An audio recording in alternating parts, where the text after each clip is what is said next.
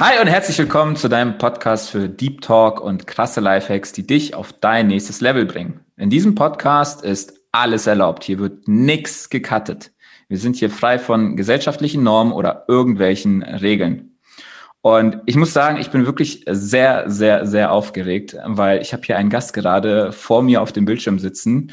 Ähm, wir kennen uns schon seit mittlerweile über viereinhalb Jahren und sind sehr, sehr enge Wegbegleiter. Und ich würde sogar wirklich tatsächlich sagen, irgendwo ein Stück brüderlich zusammengekommen. Und bevor ich ihn willkommen heiße, möchte ich erstmal ein paar krasse Key Facts zu ihm mitteilen. Über zehn Jahre Erfahrung, unter anderem als Key Account Manager. Im Bereich Markenkommunikation als Führungskraft mit Budgetverantwortung von bis zu 10 Millionen Euro jährlich. Mit purer Begeisterung beschäftigt sich Matthias seit 15 Jahren intensiv mit den Schwerpunkten Persönlichkeitsentwicklung und erfolgreiche Kommunikation zwischen Menschen.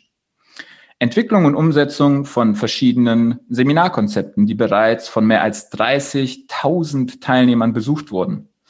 Assistant Trainer der Tobias Beck Academy, Coach für emotionale Intelligenz der Unstoppable Academy von Christian Gärtner und der EL Emotional Leadership GmbH von Yvonne Schönau. Matthias hat sich global von den international anerkanntesten Trainern ausbilden lassen. Er ist zertifizierter Me-Source Trainer, Facilitator, M-Trace Coach und Trainer für angewandte Improvisation. Als gebürtiges Landei liebt Matthias lange Spaziergänge in der Natur mit seiner Frau Ilona und der gemeinsamen Yorkshire-Hündin Ella. Heißt ihn herzlich willkommen, Matthias Gärtner. Wow, was für tolle Worte. Das ist so schön, wenn ich das so höre. Schön, dass ich hier sein darf. Vielen Dank, Oliver. Von Herzen gerne. Danke, dass du dabei bist. Und ich muss sagen, das ist noch untertrieben für schöne Worte, weil das, was du den Menschen gibst, ähm, das ist viel, viel mehr. Aber dazu kommen wir noch später. Erzähl mal, was würdest du über dich sagen, wenn dich jemand fragt, wer bist du und was machst du so? Hm. Ja, das ist eine super spannende Frage. Also ich weiß noch, als ich das erste Mal auf einem Seminar war, wo mir die Frage gestellt worden ist, wer bin ich? Mhm. So eine ganz einfache Frage und ich habe tatsächlich bis heute noch keine eindeutige Antwort darauf, weil ich ganz oft auch jemand anders bin. Was ich bin, ist, ich bin jemand, der auf der Suche ist. Auf der Suche nach Antworten und sich mit Antworten nicht zufrieden gibt. Ich bin ein Entdecker. Ich äh, entdecke gerne Neues und bin sehr, sehr neugierig. Gleichzeitig liebe ich es, mit Menschen gemeinsam zu sein. Und deswegen hat mich das auch sehr berührt, gerade als du gesagt hast, dass wir uns schon erstens so lange kennen und zweitens auch auf eine sehr brüderliche Art und Weise verbunden sind, weil das kann ich nur teilen. Und ähm, ich liebe es einfach, mit Menschen mich auszutauschen. Und als du dann hier diesen äh, Podcast oder mit dieser Anfrage auf mich zugekommen bin, äh, bist, habe ich keine Sekunde gezögert, sondern es war für mich total klar, das gemeinsam mit dir zu machen äh, und auf einen Austausch zu gehen, der, der vielleicht sehr, sehr tief gehen wird. Äh, auf jeden Fall sehr, sehr spannend. Freue ich mich drauf. Definitiv, ich danke dir. Der wird definitiv deep gehen. Und äh, tatsächlich muss ich dir sagen, ähm, als ich äh, für diesen Podcast mir so meine Interviewgäste rausgesucht habe, okay, auf wen habe ich Bock, ähm, ist dein Name als allererstes gefallen. Und ich habe das dann, äh, ich habe es mir notiert und ich habe mir halt zu jedem Interviewgast ein Begriff äh, notiert, so wo ich sage, okay, darüber, das verbinde ich mit diesem Menschen. Und bei dir stand ein Wort, nämlich Leidenschaft. Hm. Und das habe ich die letzten Jahre sehr, sehr intensiv bei dir merken können. Und da die Frage, woher nimmst du diese Leidenschaft, beziehungsweise nochmal ein bisschen zurückgespult, mh, hm, Hattest du schon immer Leidenschaft im Leben mit dem, was du tust? Und was tust du eigentlich so? Also erstmal, ob ich schon immer Leidenschaft hatte. Ähm, also ich würde mich sehr als, äh, als sehr passionierten Menschen bezeichnen, tatsächlich. Habe ich jeden Tag die gleiche Leidenschaft? Nein. Ähm, aber ich habe so einen Grundtenor in mir und das ist, glaube ich, das, was ich gerade auch schon gesagt habe, dieses, diese Neugierde etwas zu entdecken, wo ich mit offenem Mund stehe und staune. Und das kann tatsächlich beim Reisen passieren. Ich kann mich noch sehr gut an einen Augenblick erinnern, wo ich auf einer meiner Lieblingsinseln oben auf dem Berg stand, äh, mit dem Namen Zakynthos. Also es ist eine sehr, sehr, äh, sehr, sehr schöne griechische Insel, kann ich jedem nur empfehlen. Und ich stand oben auf dem Berg und habe so in die Hafenstadt von Zakynthos geguckt und war so faszinierend und am Staunen, ähm, äh, was einfach, was, was die Welt an Wundern für uns bereithält. Und das ist übrigens für mich total vielseitig. Das kann in der Natur sein, das kann aber auch in den kleinen alltäglichen Dingen sein. Und da habe ich für mich gemerkt, ich bin jemand, der gerne Neues entdeckt und äh, neugierig ist. Und das bringt mich so dazu, Leidenschaft zu entwickeln. Vor allem begeistert mich Leidenschaft, wenn es darum geht, irgendwas zu verändern oder magische Momente zu kreieren oder Menschen irgendwie in Staunen zu versetzen. Und damit meine ich jetzt nicht nur wie ein Zauberer, der, der einen Trick äh, zeigt und, und du weißt gar nicht, wie der funktioniert, sondern vielleicht auch dich selber als oder so ein bisschen dir den Trick zu verraten, der hinter deinem Verhalten steckt. Also soll mhm. heißen, wenn jemand irgendwas über sich entdeckt und dann auf einmal im Staunen ist, so, boah, das ist krass, ja stimmt, das war ja die ganze Zeit irgendwie vor mir, das habe ich gar nicht irgendwie so erkannt.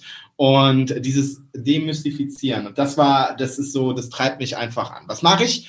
Ich mache äh, ganz viele unterschiedliche Dinge. Also ich bin hauptsächlich Trainer und Coach für emotionale Intelligenz. Und Emotionen, das Thema, das hat mich auch schon immer begeistert. Ähm, angefangen damals mit, ich glaube, 15, nee, äh, mit 13 habe ich das erste Mal gemerkt, wie kann ich denn Emotionen übertragen auf andere Menschen? Vielleicht habe ich es auch schon früher gemerkt, aber das ist so das, äh, woran ich mich ganz klar erinnere. Mit 13 und zwar habe ich angefangen, ein Instrument zu lernen. Ich habe damals Was war das für Cello, Instrument? Ich habe damals angefangen, Cello zu spielen. Ah. Äh, dann äh, ganz klassisch äh, vier Wochen lang Blockflötenunterricht aufgezwungen bekommen habe, mehr oder weniger. Von wem? Ja, ich habe es natürlich rein freiwillig für meine Mutter gemacht. und nach, äh, nach vier Wochen ähm, meinte dann meine Mutter zu der Musiklehrerin, jetzt haben Sie ja meinen Sohn kennengelernt, ähm, das wäre, der scheint ja sehr begeistert zu sein für Musik. Und was glauben Sie, welches Musikinstrument würde denn zu ihm passen? Und jetzt ist jetzt meine Statur jetzt nicht unbedingt die, die schmalste. Ich bin jetzt nicht irgendwie ein 60-Kilo-Mann, sondern ich bin schon Brocken, äh, wie ich sagen würde. Und damals, ähm, damals auch schon in, mit, mit, mit 13. Und dann hat die Musiklehrerin zu meiner Mutter gesagt, ich glaube, Cello äh, wäre das geeignete Instrument, weil das ist so was Dickes und da, das kann er so richtig umarmen und das, das gibt sehr hohe Töne von sich und tiefe Töne von sich. Und dann habe ich mit Cello angefangen und äh, lange Rede, kurzer Sinn, irgendwann war ich auch in einem kleinen Orchester und wir haben auf einem Weihnachtsmarkt äh, Lieder gespielt und dann standen Menschen davor, die ja, die bewegt waren von den, den Dingen, die wir als Orchester gemeinsam kreiert haben. Und das war so der erste Schritt. Dann habe ich aber irgendwann gemerkt, um wirklich ein guter Cellist zu sein, heißt es, jeden Tag zu üben. Mhm. Und äh, so mit 13, 14 kannst du dir ja vorstellen, da ist die Disziplin ganz weit oben. Da hat es ja auch richtig Bock gehabt, ne? Du hast ja auch sonst nichts anderes im Kopf. Richtig Lust drauf, weil ich bin auch eher so der Intuitive. Ich bin jetzt nicht derjenige, der äh, jeden Tag ganz hart an einer Sache lernt, sondern ich mache ganz vieles aus dem Bauch heraus. Und dann habe ich gedacht, okay, gut, das mit dem äh, großen Orchester, da habe ich jetzt irgendwie keine Lust mehr, habe das Cello in die Ecke gestellt zum, äh, zum Leidwesen meiner Mutter und dann ähm, mit Musical angefangen. Nee. Und damals äh, zwei Jahre Musical gespielt, tatsächlich gesungen, gerappt und jetzt halte ich fest, äh, für das Musical Linie 1, was dir, glaube ich, aus äh, ne, so, so, ein großer Blonde, den wir ja schon ein paar Jahre. Schon mal gehört, genau. Ja, der hat das nämlich auch gemacht, nur ein bisschen, äh, ein bisschen später. Und ich habe tatsächlich damals auch Linie 1 als Musical zwei Jahre lang ähm, geprobt und dann performt und weiß noch heute, wie die Menschen irgendwie begeistert waren. Jetzt gar nicht so von mir, darum geht es mir nicht, sondern so von dieser, von diesen zwei Stunden, die sie da erlebt haben. Und das ist, äh, das Musical ist auch so eine emotionale Achterbahnfahrt. Da habe ich so gemerkt, ach krass, wie interessant das ist. Freude, Trauer, das liegt alles so beisammen und ist alles irgendwie ein Teil von uns. Und ja, damit äh, habe ich mich auf die Reise begeben und äh, äh, mich mit dem Thema Emotionen mehr und mehr auseinandergesetzt. Weil es dich fasziniert hat, quasi, dass du diese Emotionen übertragen kannst auf andere Menschen? Oder was war da so der Hauptgrund, dass du für dich gesagt hast, boah, Emotionen, genau jetzt deswegen, das mache ich? Ich, ich glaube, es sind zwei Sachen. Das eine, was mich interessiert hat, okay, was für eine Wirkung habe ich auf andere hm. Menschen? aber nicht manipulativ, sondern wie kann ich andere Menschen bewegen und aus dem Herzen heraus aus dem Herzen heraus mit sich selber in Kontakt bringen. Äh, Kontakt mit ihrer Hoffnung, Kontakt mit ihrer Liebe, Kontakt mit, äh, aber auch mit unangenehmen Situationen wie, wie, wie Trauer, weil das alles Gefühle sind, die gelebt werden dürfen.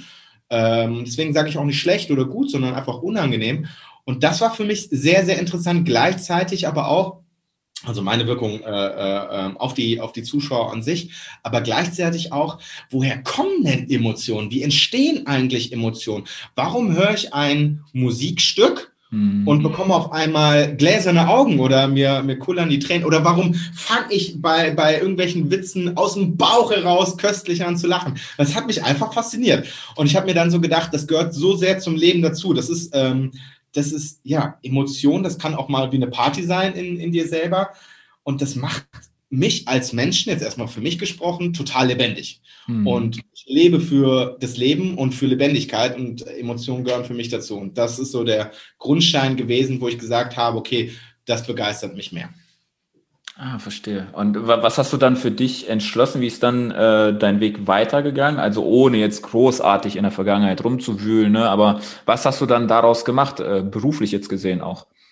Also Schnelldurchlauf, weil ich glaube, allein dazu könnten wir stundenlang sprechen, weil es einfach eine sehr, sehr interessante Zeit war. Ich habe damals äh, dann äh, gemerkt, okay, Musical, also auch um da wirklich auf den großen Bühnen zu stehen, ähm, da, da, also da musst du schon sehr, sehr viel Talent haben, was das Thema Singen angeht und äh, auch ganz, ganz, ganz fleißig sein. Ähm, aber was mir hängen geblieben ist, ist gar nicht so dieses, ich stehe jetzt auf der Bühne und singe, sondern dieses Kreieren von magischen Momenten. Mhm.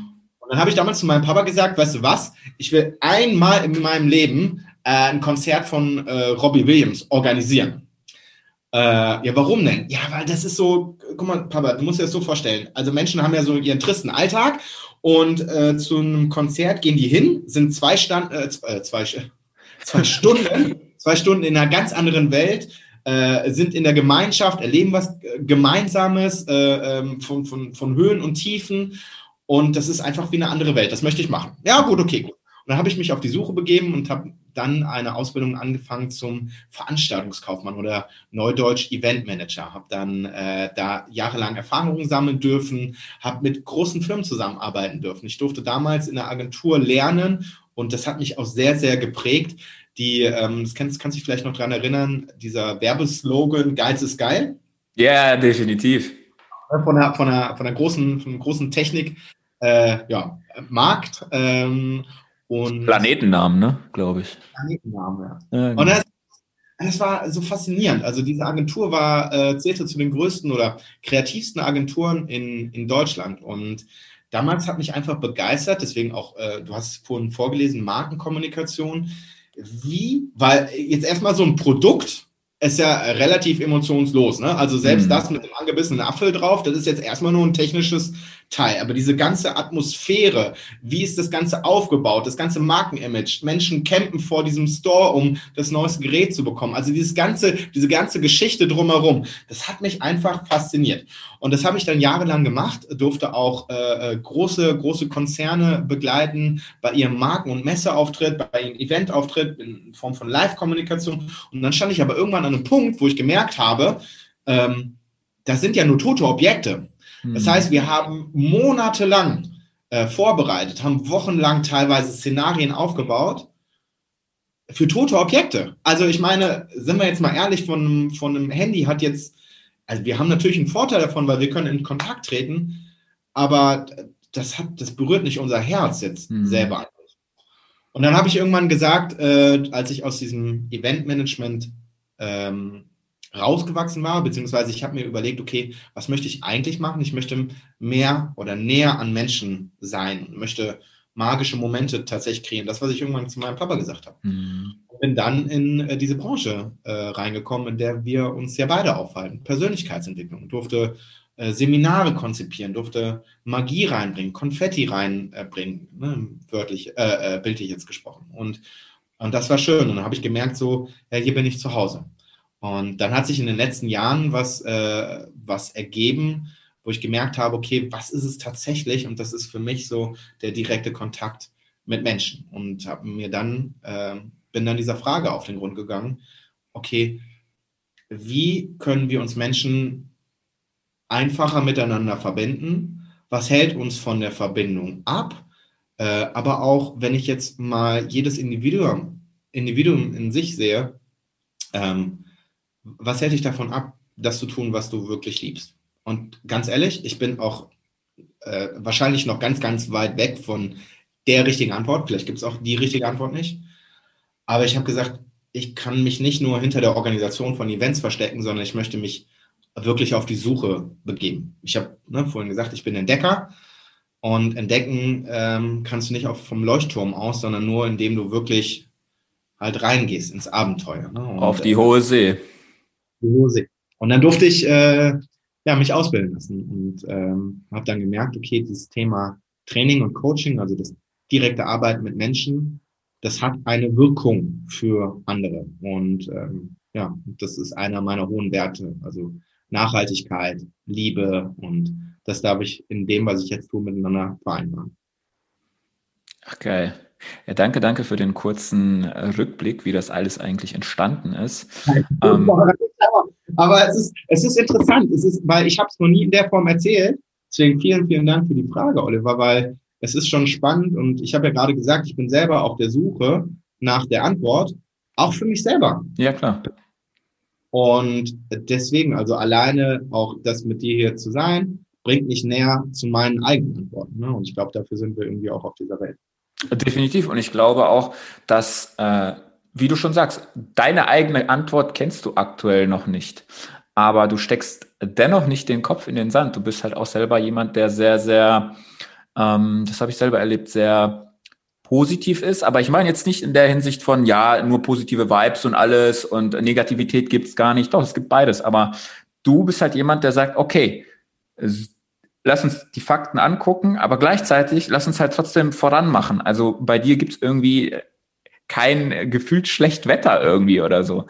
Und äh, was ich auch erleben durfte, ist wirklich auf den Veranstaltungen, wo wir uns ja damals kennengelernt haben, wo ich noch als Teilnehmer unterwegs war, ähm, diese Leidenschaft und die Liebe zum Detail, die du in dem Fall den Teilnehmern gibst, weil ihr müsst euch vorstellen, du kannst, sage ich mal, irgendwelche Sachen auf irgendwelche Stühle platzieren, ähm, irgendwelche Infobroschüren und eine Süßigkeit und ein Willkommensgeschenk äh, und kannst es einfach da so hinklatschen. Oder du machst es halt wie Matthias du suchst wirklich für jedes einzelne Objekt die perfekte Position aus. Warum? Weil das einen Unterschied macht beim Teilnehmer, beim Menschen, bei der Verbindung zum Menschen.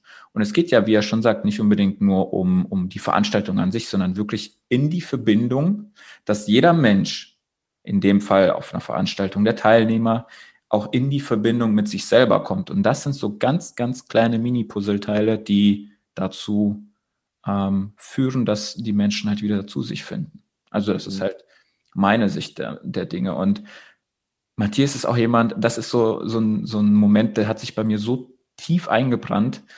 Ähm, wir kannten uns damals, glaube ich, drei Monate oder so, nicht mal zweieinhalb Monate.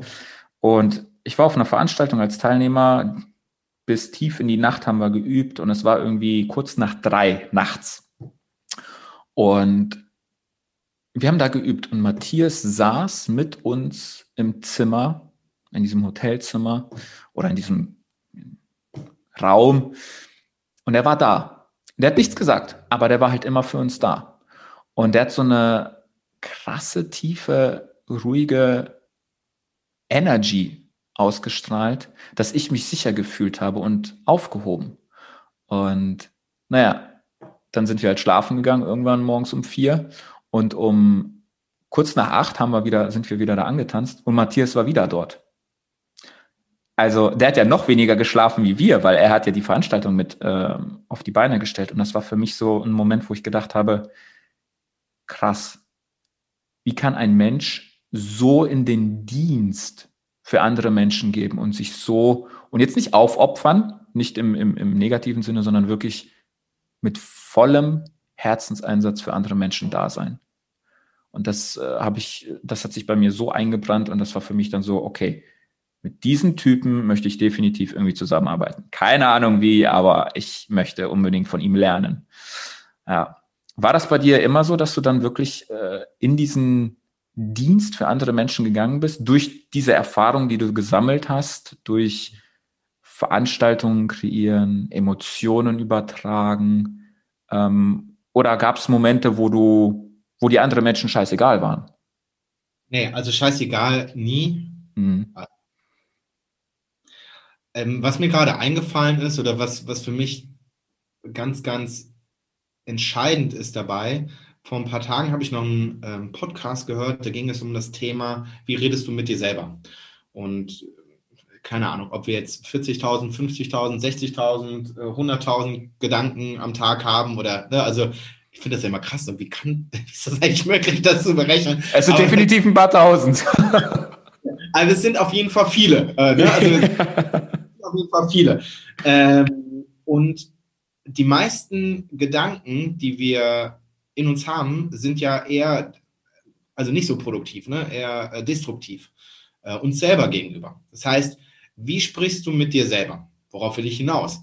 Wenn jetzt ein Teilnehmer schon, wenn ich doch weiß, dass ein Teilnehmer oder jeder Mensch generell eher nicht so gut mit sich selber spricht, dann zeige ich ihm doch meine höchste Wertschätzung für alles das, was er tut, weil vielleicht gibt er sich selber gar nicht diese Wertschätzung. Merkt aber dann im, im Laufe dieses Prozesses und auch im Rahmen dieser Veranstaltung, wow, jemand anders gibt mir diese Wertschätzung.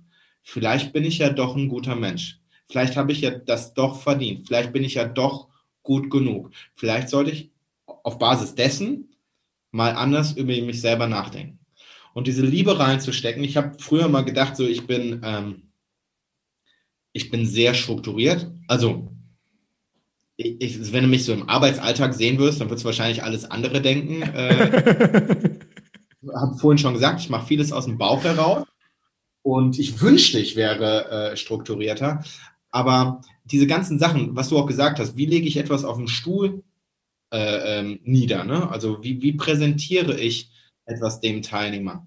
Das hat für mich nichts unbedingt mit Struktur zu tun. Ja, das Auge guckt mit. Mhm. Ja, wir reden ganz oft auch in der, in der Trainersprache von Zenning the Room. Also du kennst also diese Zen-Mönche, ne, die dann äh, diese in sich ruhen und das ist quasi ein klares Bild zu haben im Raum. Ja, aber was viel, viel entscheidender ist für mich, ist so wirklich, ich stecke Liebe in jedes einzelne Blatt, was ich mache, in jeden einzelnen Satz, den ich sage, in jede einzelne Begegnung, Begegnung rein, weil ich glaube, dass wir mehr von dieser Liebe gebrauchen können. Und je mehr ich das in einzelne Dinge tue, habe ich die Chance, dass mein Gegenüber sagt, äh, dass er kennt. Vielleicht nicht, als er das, den Zettel auf dem Stuhl, um das mhm. Beispiel nochmal zu nehmen, äh, gesehen hat, aber in der Retroperspektive, so wie du selber auch sagst, wow, der war um 4 Uhr nachts war der da und total präsent. Und morgens um 8 Uhr war der vor uns da und als wir kamen, war der wieder für uns da, für mich da und mhm. wieder präsent. Und das ist für mich so eine hohe Form der Wertschätzung. Und ich glaube, wenn wir das untereinander mehr machen würden, statt immer ähm, anstatt immer nur auf sich selber zu gucken. Und ich bin keiner, der irgendwie sagt, nur für andere, nur für andere. Also ich glaube, jeder von uns hat auch ein Ego und jeder von uns hat auch selber eigene Wünsche und Bedürfnisse und möchte, möchte entsprechenden Einfluss in Dinge haben. Aber wenn wir untereinander uns mehr diese Wertschätzung geben würden, obwohl wir unterschiedlich wären, ähm, ich bin der felsenfesten Überzeugung, dass vieles, vieles einfacher wäre und wir viel eine viel höhere Verbundenheit hätten. Egal ob jetzt in Familien, egal ob jetzt in, in, in Kommunen, also Gemeinschaften, ähm, vielleicht auch übergreifend, länderweise. Ich weiß es nicht, ne? aber das ist so meine, meine Überzeugung, die dahinter steckt. Und deswegen auch da. Ähm, jedes, jedes Element, was du tust, ich meine, es gibt ja diesen Spruch, so ein Flügelschlag von einem Schmetterling kann, kann irgendwo einen Taifun auslösen. Ob das jetzt so extrem ist, aber was ist, wenn es nur ein bisschen der Wahrheit entsprechen würde. Und deswegen glaube ich, dass egal was du tust, steckt Liebe in jedes Detail rein. Ohne Aufopferung, sondern bedingungslos aus dem Herzen heraus. Das ist zumindest so das, was mich dann antreibt, das zu tun. Die Liebe ins Detail stecken. Liebe ist auch, soweit ich in Erinnerung habe, auch dein höchster Wert. Mhm. Na, jetzt verstehe ja. ich auch immer mehr und mehr, warum. Und ja, wie du schon sagst, der sogenannte, ich glaube, also korrigiere mich gerne, aber das ist doch dieser Butterfly-Effekt. Sondern mhm. eine kleine Veränderung in einem kleinen, komplexen System kann das ganze System auch zum Rütteln bringen und kann eine Veränderung bringen. So klein diese Veränderung auch noch ist, es hat eine, eine Wirkung. Mal, das Beispiel ist ja, ist ja für mich, ähm, wir haben irgendwann dann angefangen mit Seminaren. Mhm. Und stell dir vor, wir hätten beim ersten Seminar, äh, ist uns egal, Hauptsache es kommen Leute, die zahlen ihr Geld und äh, gehen nach Hause. Ähm, für mich ist es dann so, hätten wir die erste Veranstaltung nicht mit Liebe gemacht, wäre die zweite Veranstaltung vielleicht, also hätten diese Teilnehmer nicht anderen davon erzählt. Gäbe es die ja vielleicht auch gar nicht, ne? Ne, gäbe es sie vielleicht nicht, wäre hätte es auch keine zweite, dritte, vierte Veranstaltung gegeben, wärst nicht irgendwann du auf einer dieser Veranstaltungen gewesen als Teilnehmer, wärst nicht deine eigene, also was für eine Kettenreaktion äh, in, in Dingen steckt. Das ist ja, das ist, das ist phänomenal. Wenn ich das jetzt in einem kurzen Zeitraum mir angucke, dann ist das vielleicht jetzt nicht so extrem, aber auf einen langen Zeitraum in, äh, betrachtet, ist es einfach enorm. Und da einfach dieses Bewusstsein äh, mit reinzubringen. Ja. ja, dieses Bewusstsein, das wirklich ähm, natürlich jetzt nicht in jede einzelne kleine Handlung dich zu verstricken und zu überlegen, okay, ich muss jetzt aufpassen, weil das kann dann irgendwann eine krasse äh, Wirkung auf mein Leben haben. Nein, also nicht verkrampft oder zwanghaft, aber ja, wie du schon sagst. Ja. Wie bitte? Das ist dann wieder so dieser Druck dahinter. So, ich muss jetzt gehen. Ja, genau, nee, nee, gar kein Druck, auf gar keinen Fall, sondern wirklich auch mit der Leichtigkeit, aber definitiv mit dem Bewusstsein. Weil wie du schon sagst, hättest du hättet ihr damals die erste, zweite Veranstaltung nicht so liebevoll gemacht, hätten die Menschen vielleicht auch nicht darüber gesprochen und dann wäre ich zum Beispiel auf der dritten nicht gewesen. Ergo äh, wäre ich auf den anderen nicht gewesen und dann ich bin ja dann irgendwann quasi mit ins Boot reingegangen und habe mich dann quasi für euch entschieden, weil ich das ja so genial fand und so geil fand, mit euch zu arbeiten, weil ich kannte das ja auch nicht. Ne? Ich war Soldat, also das war so, ja, das, also ich glaube mal, der gemeinsame Nenner ist dienen gewesen für andere.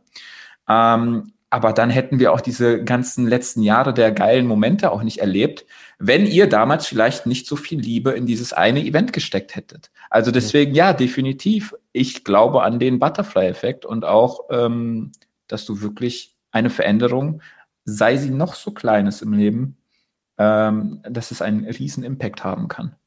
Ja. Und du bist ja quasi, ich habe dich ja auch kennengelernt, äh, einmal für den großen blonden Elvis unterwegs und für deinen Bruder ähm, und auch für Yvonne. Und du bist so das, das stärkende Bindeglied quasi zwischen diesen drei, ich sag mal, Netzwerken. Und ähm, was ist, was ist passiert, weil du ja selber auch gesagt hast, du willst jetzt mehr deinen eigenen Weg gehen, mehr auf deine Bühne des Lebens und nicht nur quasi hinter dem Vorhang agieren. Was war für dich der ausschlaggebende Punkt, dass du sagst, so Leute, äh, ich liebe euch alle, aber jetzt äh, gehe ich meinen Weg? Tatsächlich ist es ein äh, etwas gewesen. Ähm, ich habe, ich war selber auf einem Seminar ähm, und habe dort eine, äh, wie soll ich das sagen?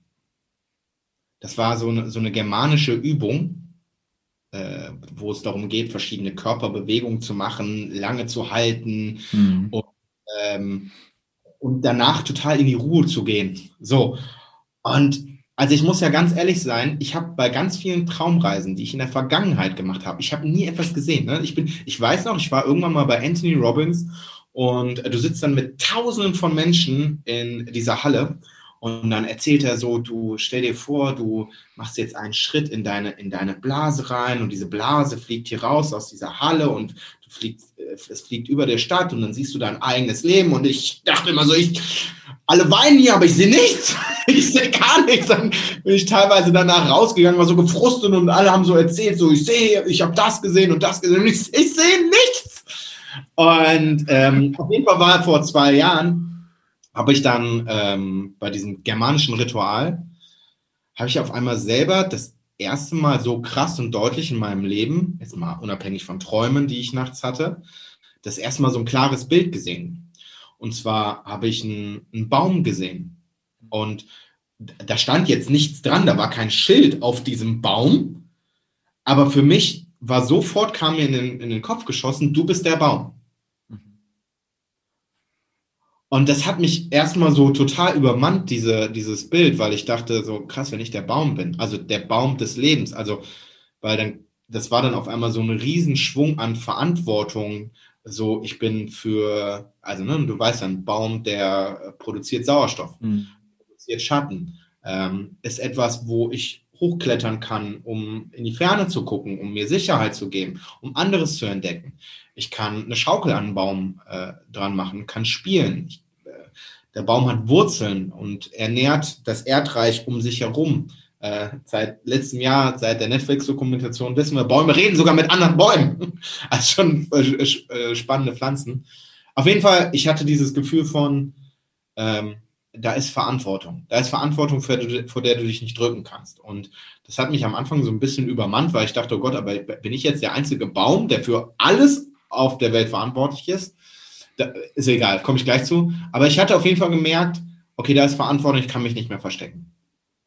Und dann habe ich angefangen, die nächsten Schritte zu gehen. Und im Rahmen von verschiedenen Trainings und Coachings hatte ich dann auf einmal ein anderes Bild gesehen, dass ich bin immer noch der Baum, aber ich habe auch gesehen, da sind andere Bäume.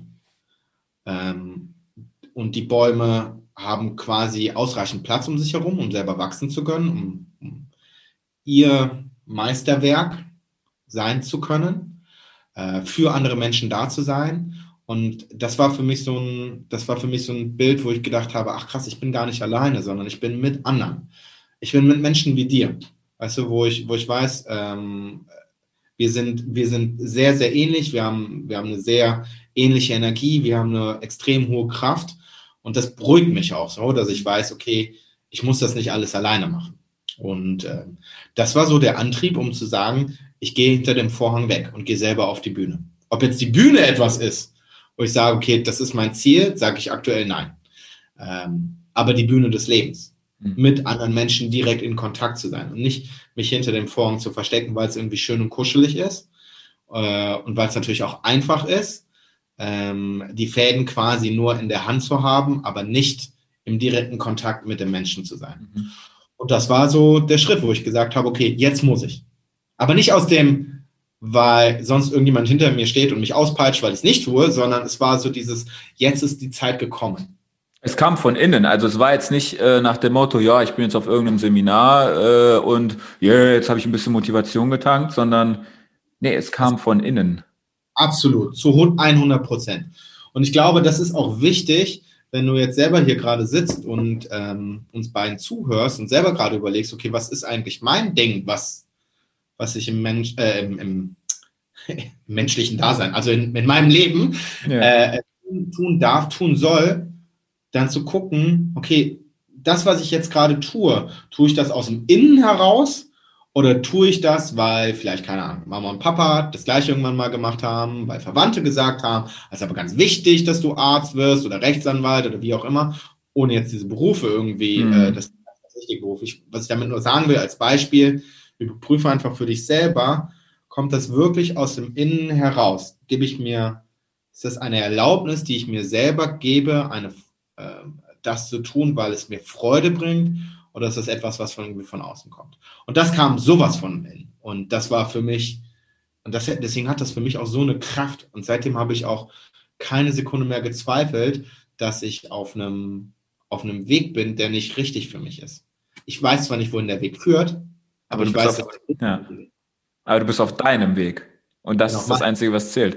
Und wo du gesagt hast, so mit diesen, dass du dann quasi ähm, nicht mehr hinter dem Vorhang bist, sondern wirklich auf deiner Bühne des Lebens kommst, das ist, da ist mir innerlich quasi so, als wenn in dem Moment dieser eine Samen, der dann irgendwann mal gepflanzt worden ist, so viele Wurzeln im Erdreich ausgestreckt hat, dass er jetzt ready ist, hochzukommen, zu sprießen, wirklich optisch gesehen zum Baum zu werden.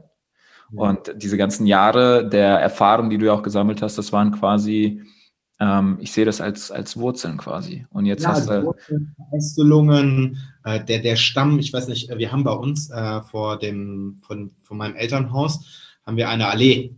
Und äh, die heißt Eichenallee. Vermutlich, weil da ganz viele Eichen stehen. Ne. das ist total clever gewesen. Und diese Eichen, ich weiß nicht, ob dir das mal aufgefallen ist, die, ähm, weil wir haben eine Jungeiche, die ist vielleicht vor 15 Jahren gepflanzt worden. Und die ist noch ganz zierlich. Die hat, die hat eine schöne Krone, die hat einen ganz, ganz dünnen Stamm. Und dann gibt es daneben Eichen, also wirklich ungelogen, die müssen über 100, 150 Jahre alt, ich weiß es nicht. Die haben so einen massiven Stamm kreiert. Also wirklich, wir hatten schon, schon einige, einige Winde und Stürme bei, bei uns im Heimatdorf, aber also die stehen einfach. Hm. Das ist so ein bisschen wie bei diesem Film ähm, Herr der Ringe, ne? Gandalf, so, ja. du kommst vorbei. So ist das. so verbinde ich, äh, verbinde ich auch diese Verbindung zu, zu, zu, diesen, zu diesen Bäumen. Und ähm, ja, das ist, äh, ist ein ganz, ganz tolles Symbol für mich geworden, auch in den letzten, letzten Jahren. Wirklich damit einfach weiterzumachen. Ne, um zu wissen, es ist wirklich ein sehr, sehr schönes Bild. Und ich habe letztens ein Bild gesehen, auch im Internet, äh, von dem wahrscheinlich ältesten, und jetzt, äh, ob ihr es dran glaubt oder nicht, äh, ist mir auch egal, aber das älteste Lebewesen, was diesen Planeten äh, bewohnt. Und für mich Bäume sind Lebewesen, weil sie leben. Es ist halt äh, auch wenn sie nicht sprechen können, äh, haben sie einen Baum gezeigt, der über 3000 Jahre alt sein soll in Afrika. Und dieser Baum, wie du schon sagtest, schenkt halt ähm, sehr, sehr viel Schatten, wo halt viel Sonne ist, ähm, gibt halt diese Energie, aber jetzt auch mal im romantischen Sinne gesehen, äh, ein verliebtes Pärchen. Äh, ich habe es äh, selber nicht gemacht, aber ihr kennt das vielleicht von Filmen, die haben dann halt quasi so eine, so eine Liebesbotschaft in einen Baum geritzt. Und ähm, ja, vielleicht tut es dem Baum in dem Moment weh, aber gleichzeitig, er dient ja maximal seiner Umwelt, indem er Sauerstoff gibt, indem er Schatten gibt. Und das ist halt so dieses, wo ich mir denke, so krass, ja, warum? Weil du hast die Verantwortung. Äh, der Baum konnte sich auch nicht suchen, ein Baum zu sein, oder wir konnten uns ja auch nicht aussuchen, okay, werde ich jetzt ein Vogel oder werde ich jetzt ein Mensch? Ähm, nee, wir sind jetzt quasi was und wer wir sind und dafür dann auch definitiv die maximale Verantwortung zu übernehmen. Nicht nur für unser Leben, sondern mit dem Bewusstsein, dass was wir machen, einen massiven Impact auf andere Menschenleben haben kann. So wie dein, äh, dein, deine Veränderung auch einen Einfluss auf mich hat und umgekehrt genauso. Und das ist halt, deswegen, deswegen finde ich, passt das so wunder, wunderschön, dieses Bild vom Baum zu dir, weil definitiv, du bist so ein, ein Lebensbaum. Ja. Und ähm, jetzt mal äh, auch auf die andere Sicht. Ähm, hattest du ein und da ist jetzt die Definition, das überliegt dir. Hattest du einen Fuck My Life-Moment, wo du wirklich gedacht hast, okay, jetzt ist alles vorbei, wie soll ich das jetzt überhaupt schaffen? Und scheinbar hast du es ja geschafft. Was kannst du den Zuhörern mitgeben? Was war so eines deiner Learnings, dass du da aus diesem Fuck My Life-Moment rausgekommen bist? Boah, das ist eine gute Frage, weil ich, ich äh, bewundere immer, wenn weil es gibt ja diese Fuck-Up-Nights auch für Unternehmer. Mhm. Ähm, und äh, definitiv gab es Momente in meinem Leben, wo ich dachte so, ach, boah, ganz ehrlich, das hätte ich mir auch, also kann ich auch gerne drauf verzichten. So ein richtig äh, Fuck-Up-Moment. Ich hatte noch nie das Gefühl, ich bin machtlos. Ähm, wenn dann immer nur im Verhalten von Menschen. Mhm. Äh, wo ich gemerkt habe, okay, ich, ich kann, also ich fühle mich als sehr kräftig, ich fühle mich als sehr stark, nichtsdestotrotz kann ich halt nur Verantwortung für mein eigenes Handeln übernehmen und ähm, bin quasi machtlos, weil ich nie jemand anderen manipulieren kann. Und ich weiß noch, dass ich auch mal aus Beziehungen äh, rausgekommen bin, äh, die mir so wehgetan haben. Also die Beziehung, äh, das Ende dieser Beziehung, wo ich dann gedacht habe, okay, äh, unter den Umständen möchte ich nicht mehr weiter, also weiterleben, das hört sich jetzt irgendwie so, aber du kannst es ja, kennst es ja vielleicht selber, wenn du 17, 18 bist und dann erste große Liebe und äh, das ist dann auf einmal vorbei und die ganze Welt bricht zusammen. Und was mir immer wieder geholfen hat, war generell, wenn Menschen sich von mir distanziert haben oder ich mich von Menschen distanziert habe, Kontakt zu anderen Menschen gesucht, weil ich bin jemand, der gerne in Verbundenheit ist. Und ich glaube, das ist auch der Grund, warum ich auf diese Frage äh, oder auf der Suche bin nach, nach der Antwort auf ganz viele Fragen, ist, ist auch ein, auf der einen Seite, ja, ich möchte was in die Welt reinbringen und der andere Grund ist auch total egoistisch. Ich will einfach nicht alleine sein. Hm. Weil ich glaube, so diese, diese, also wenn ich mir jetzt überlege, es gibt so viele Wunder auf der Welt, ähm, das sind, und das wären immer noch Wunder, selbst wenn es nur mich geben würde dann, also das wäre irgendwie blöd. Also, weil ich könnte das dann nicht mit dir teilen und sagen, boah, Olli, ich habe das und das gesehen und das und das erlebt und das ist, das ist cool oder wir, wir erleben das gemeinsam äh, oder wie auch immer. Und deswegen ist so ein äh, ganz egoistischer Grund von mir, ich möchte eigentlich nicht, also ich eigentlich, ich möchte nicht alleine sein. Und deswegen hilft mir immer, wenn ich in so Momenten bin, wo ich vielleicht selber denke, jetzt habe ich aber echt verkackt, mhm. ähm, dass ich wieder in Kontakt gehe mit anderen Menschen. Dass, äh, weil vielleicht ist, fällt es dir als Zuhörer, äh, bei mir ist es definitiv so, fällt es mir manchmal schwer, immer nur zu sagen, ach, das hast du jetzt aber toll gemacht, das hast du jetzt toll gemacht oder du bist auf dem richtigen Weg. Und deswegen bin ich so unglaublich dankbar, in einer Umgebung zu sein, in einem Umfeld zu sein von Menschen, ähm, wie dir, Oliver, oder auch meinem Bruder und Yvonne und Tobi, die immer wieder sagen, doch, du kannst. Und, oder zumindest sagen, ja, das war jetzt echt kacke, aber guck mal da und dahin. Was ist denn an dem Ganzen vielleicht auch gut? Mhm. Weil ich, ich meine, äh, ne, wenn, du, wenn du jetzt mal auf dieses Jahr zurückguckst, das ist irgendwie so, wenn du mich fragst, so welches Jahr war so das krasseste, dann ist das so mein Fuck-up, ja. Also ich jetzt ja, definitiv. ein bisschen später zuhörst hier in diesem Podcast von 2020, ähm, als, dann, als dann auf einmal weltweit eine Pandemie ausgelöst worden ist und ich dann, ich habe es gestern noch in einem anderen Call gesagt, es war ein totaler Abfuck, weil es irgendwie so viel Distanz auf einmal gab. Mhm. Und das war aber wie so ein Luftholen. Ich habe für mich gemerkt, okay, die Menschen wachen auf einmal gerade auf. Weil sie wachen insofern auf und sagen für sich, okay, äh, ich verstehe das jetzt gerade mit der Distanz aus, aus gesundheitlichen Gründen, aber ich merke umso mehr, dass ich eigentlich in Verbundenheit sein In Verbindung gehen will, ne? Ja. Und deswegen ist das für mich so ein Aufwachen, wo ich dieses Jahr, also auf der einen Seite war es fuck up, weil es mhm. ganz viel Distanz gab. Gleichzeitig ist es so ein Aufwachen, weil Menschen realisieren, Liebe ist das, was am Ende des Tages bleibt. Weil jeder, der irgendwie gedacht hat in diesem Jahr, ach, bei mir ist alles total sicher, ja, da hat das Leben dir mal ähm, eine ganz, ganz andere Karte in der Hand gedrückt und gezeigt, nee, nichts ist sicher, aber das, was bleibt, ist Familie. Das, was bleibt, ist Liebe. Das, was bleibt, ist die Verbundenheit zu anderen Menschen. Und deswegen ist es so für mich dieses Jahr auch eine Bestätigung gewesen, dass auch da wieder so hart es ist, weil es mich persönlich auch ganz, ganz viele andere Menschen vielleicht noch härter getroffen hat. Aber ich glaube an das Gute daran, weil Menschen dadurch wieder in Verbindung gehen mit anderen Menschen. Und das ist so mein, auch meine Methode, wenn irgendwas misslingt, dann in Verbindung mit anderen Menschen zu gehen. Mhm in die Verbindung gehen, quasi, wenn, wenn ich das jetzt wieder als das Bild des Baumes sehe, dass die teilweise, du sagst ja, du bist ja nicht der einzige Baum, es gibt ja noch andere Bäume, aber jeder hat seinen eigenen Platz, aber dennoch, dass die Wurzeln miteinander, ja, verwurzelt sind und dann in dem Fall bist du der Baum, der dann halt die Energy von den anderen Bäumen bekommt, weil du kannst, äh, das habe ich selber am eigenen Leibe gemerkt, du kannst ja nicht immer nur geben, geben, geben, geben. Es muss ja auch etwas sein, selbst wenn das Geben, weil das, das, das kenne ich von mir auch, dieses Dienen, dem Menschen dienen, ist, ist, ist eine Art Erfüllung.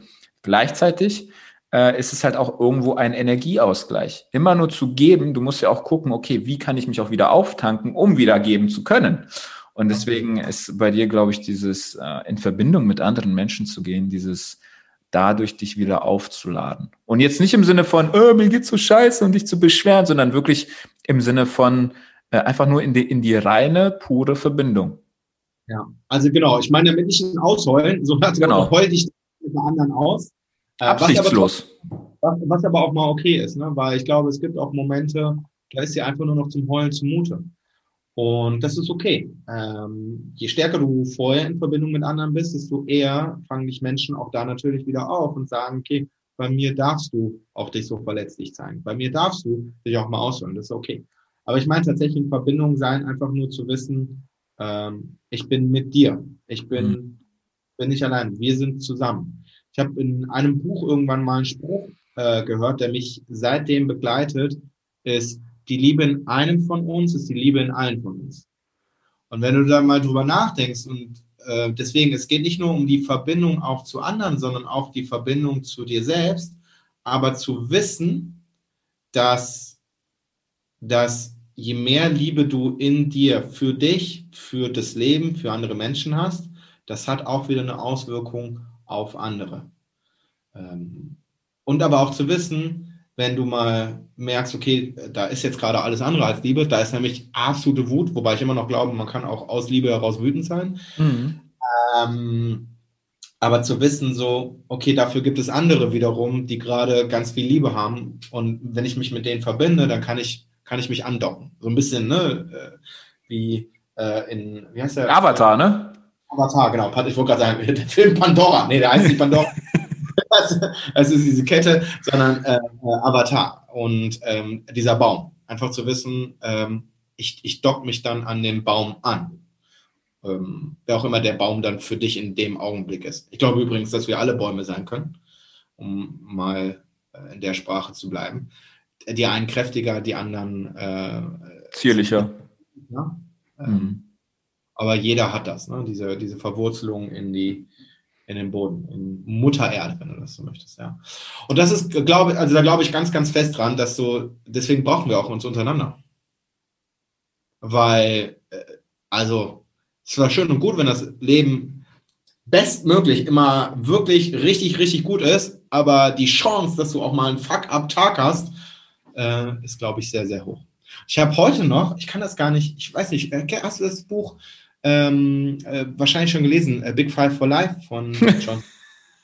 Jetzt kickt er mich wirklich mit dem Buch, was ich irgendwie seit Jahren habe. Jeder sagt, du musst ja. unbedingt dieses Buch lesen, auch im, im, im Interview mit Gina. Sie so, ey, das Buch, definitiv. Ich so, mhm, mhm. Ich habe es bei mir stehen seit drei Jahren. Ich habe es dreimal, glaube ich, angefangen, aber nie zu Ende gelesen.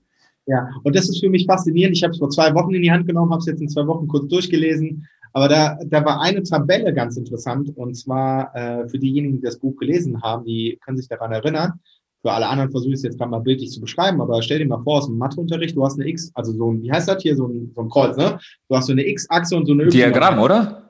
Ein Diagramm, wie auch immer das heißt. Ne? Auf jeden Fall auf der X-Achse, also auf der unteren Achse, die von links nach rechts geht, ist die Zeit. Und äh, die Achse, die von unten nach oben geht, ist die Zufriedenheit in deinem Leben. Mhm. So. Die, bei den meisten Menschen denken so, okay, das ist jetzt eine Welle, die geht immer hoch, runter, hoch, runter, bleibt aber linear und geht halt mit der Zeit so mit. Ne? Das Leben ist mal cool, das Leben ist mal schlecht, das Leben ist mal cool, das Leben ist mal schlecht oder weniger cool oder wie auch immer. Und in dem Buch wird halt beschrieben, so kannst du halt leben, aber das ist halt so sehr mittelmäßig und bringt jetzt auch nichts. Was ist denn, wenn du das quasi so drehst, das Diagramm, dass das Leben ist, also dass es so schräg rechts nach oben geht, also diagonal. Das heißt, deine, Hö deine Höhen sind halt irgendwann auch immer höher. Und deine Tiefs sind irgendwann auf der Höhe, wo du irgendwann mal das als hoch bezeichnet hast. Verstehst du? Ah, ja, ja, ja, ja, ja, ja. Das heißt, im, im, kurz gesagt, die Tendenz geht irgendwie immer nach oben. Und ähm, der, als ich das so gelesen habe, dachte ich so, ja, wie faszinierend. Also das trifft komplett auf mein Leben zu. Da, wo ich heute vielleicht ähm, also ich arbeite mich so von hoch zu hoch, was gefühlt immer dann höher ist, weil ich ja auch ganz viel aufsammle. Ich erlebe ganz viel.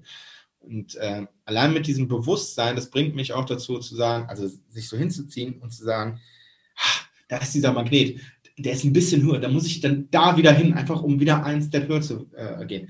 Nicht um besser zu werden, sondern um Zufriedenheit ähm, in dir zu erzeugen. Und jetzt habe ich noch eine Sache, die habe ich letzte Woche gehört, die fand ich sehr, sehr spannend ähm, auch wie deutsche Sprache funktioniert.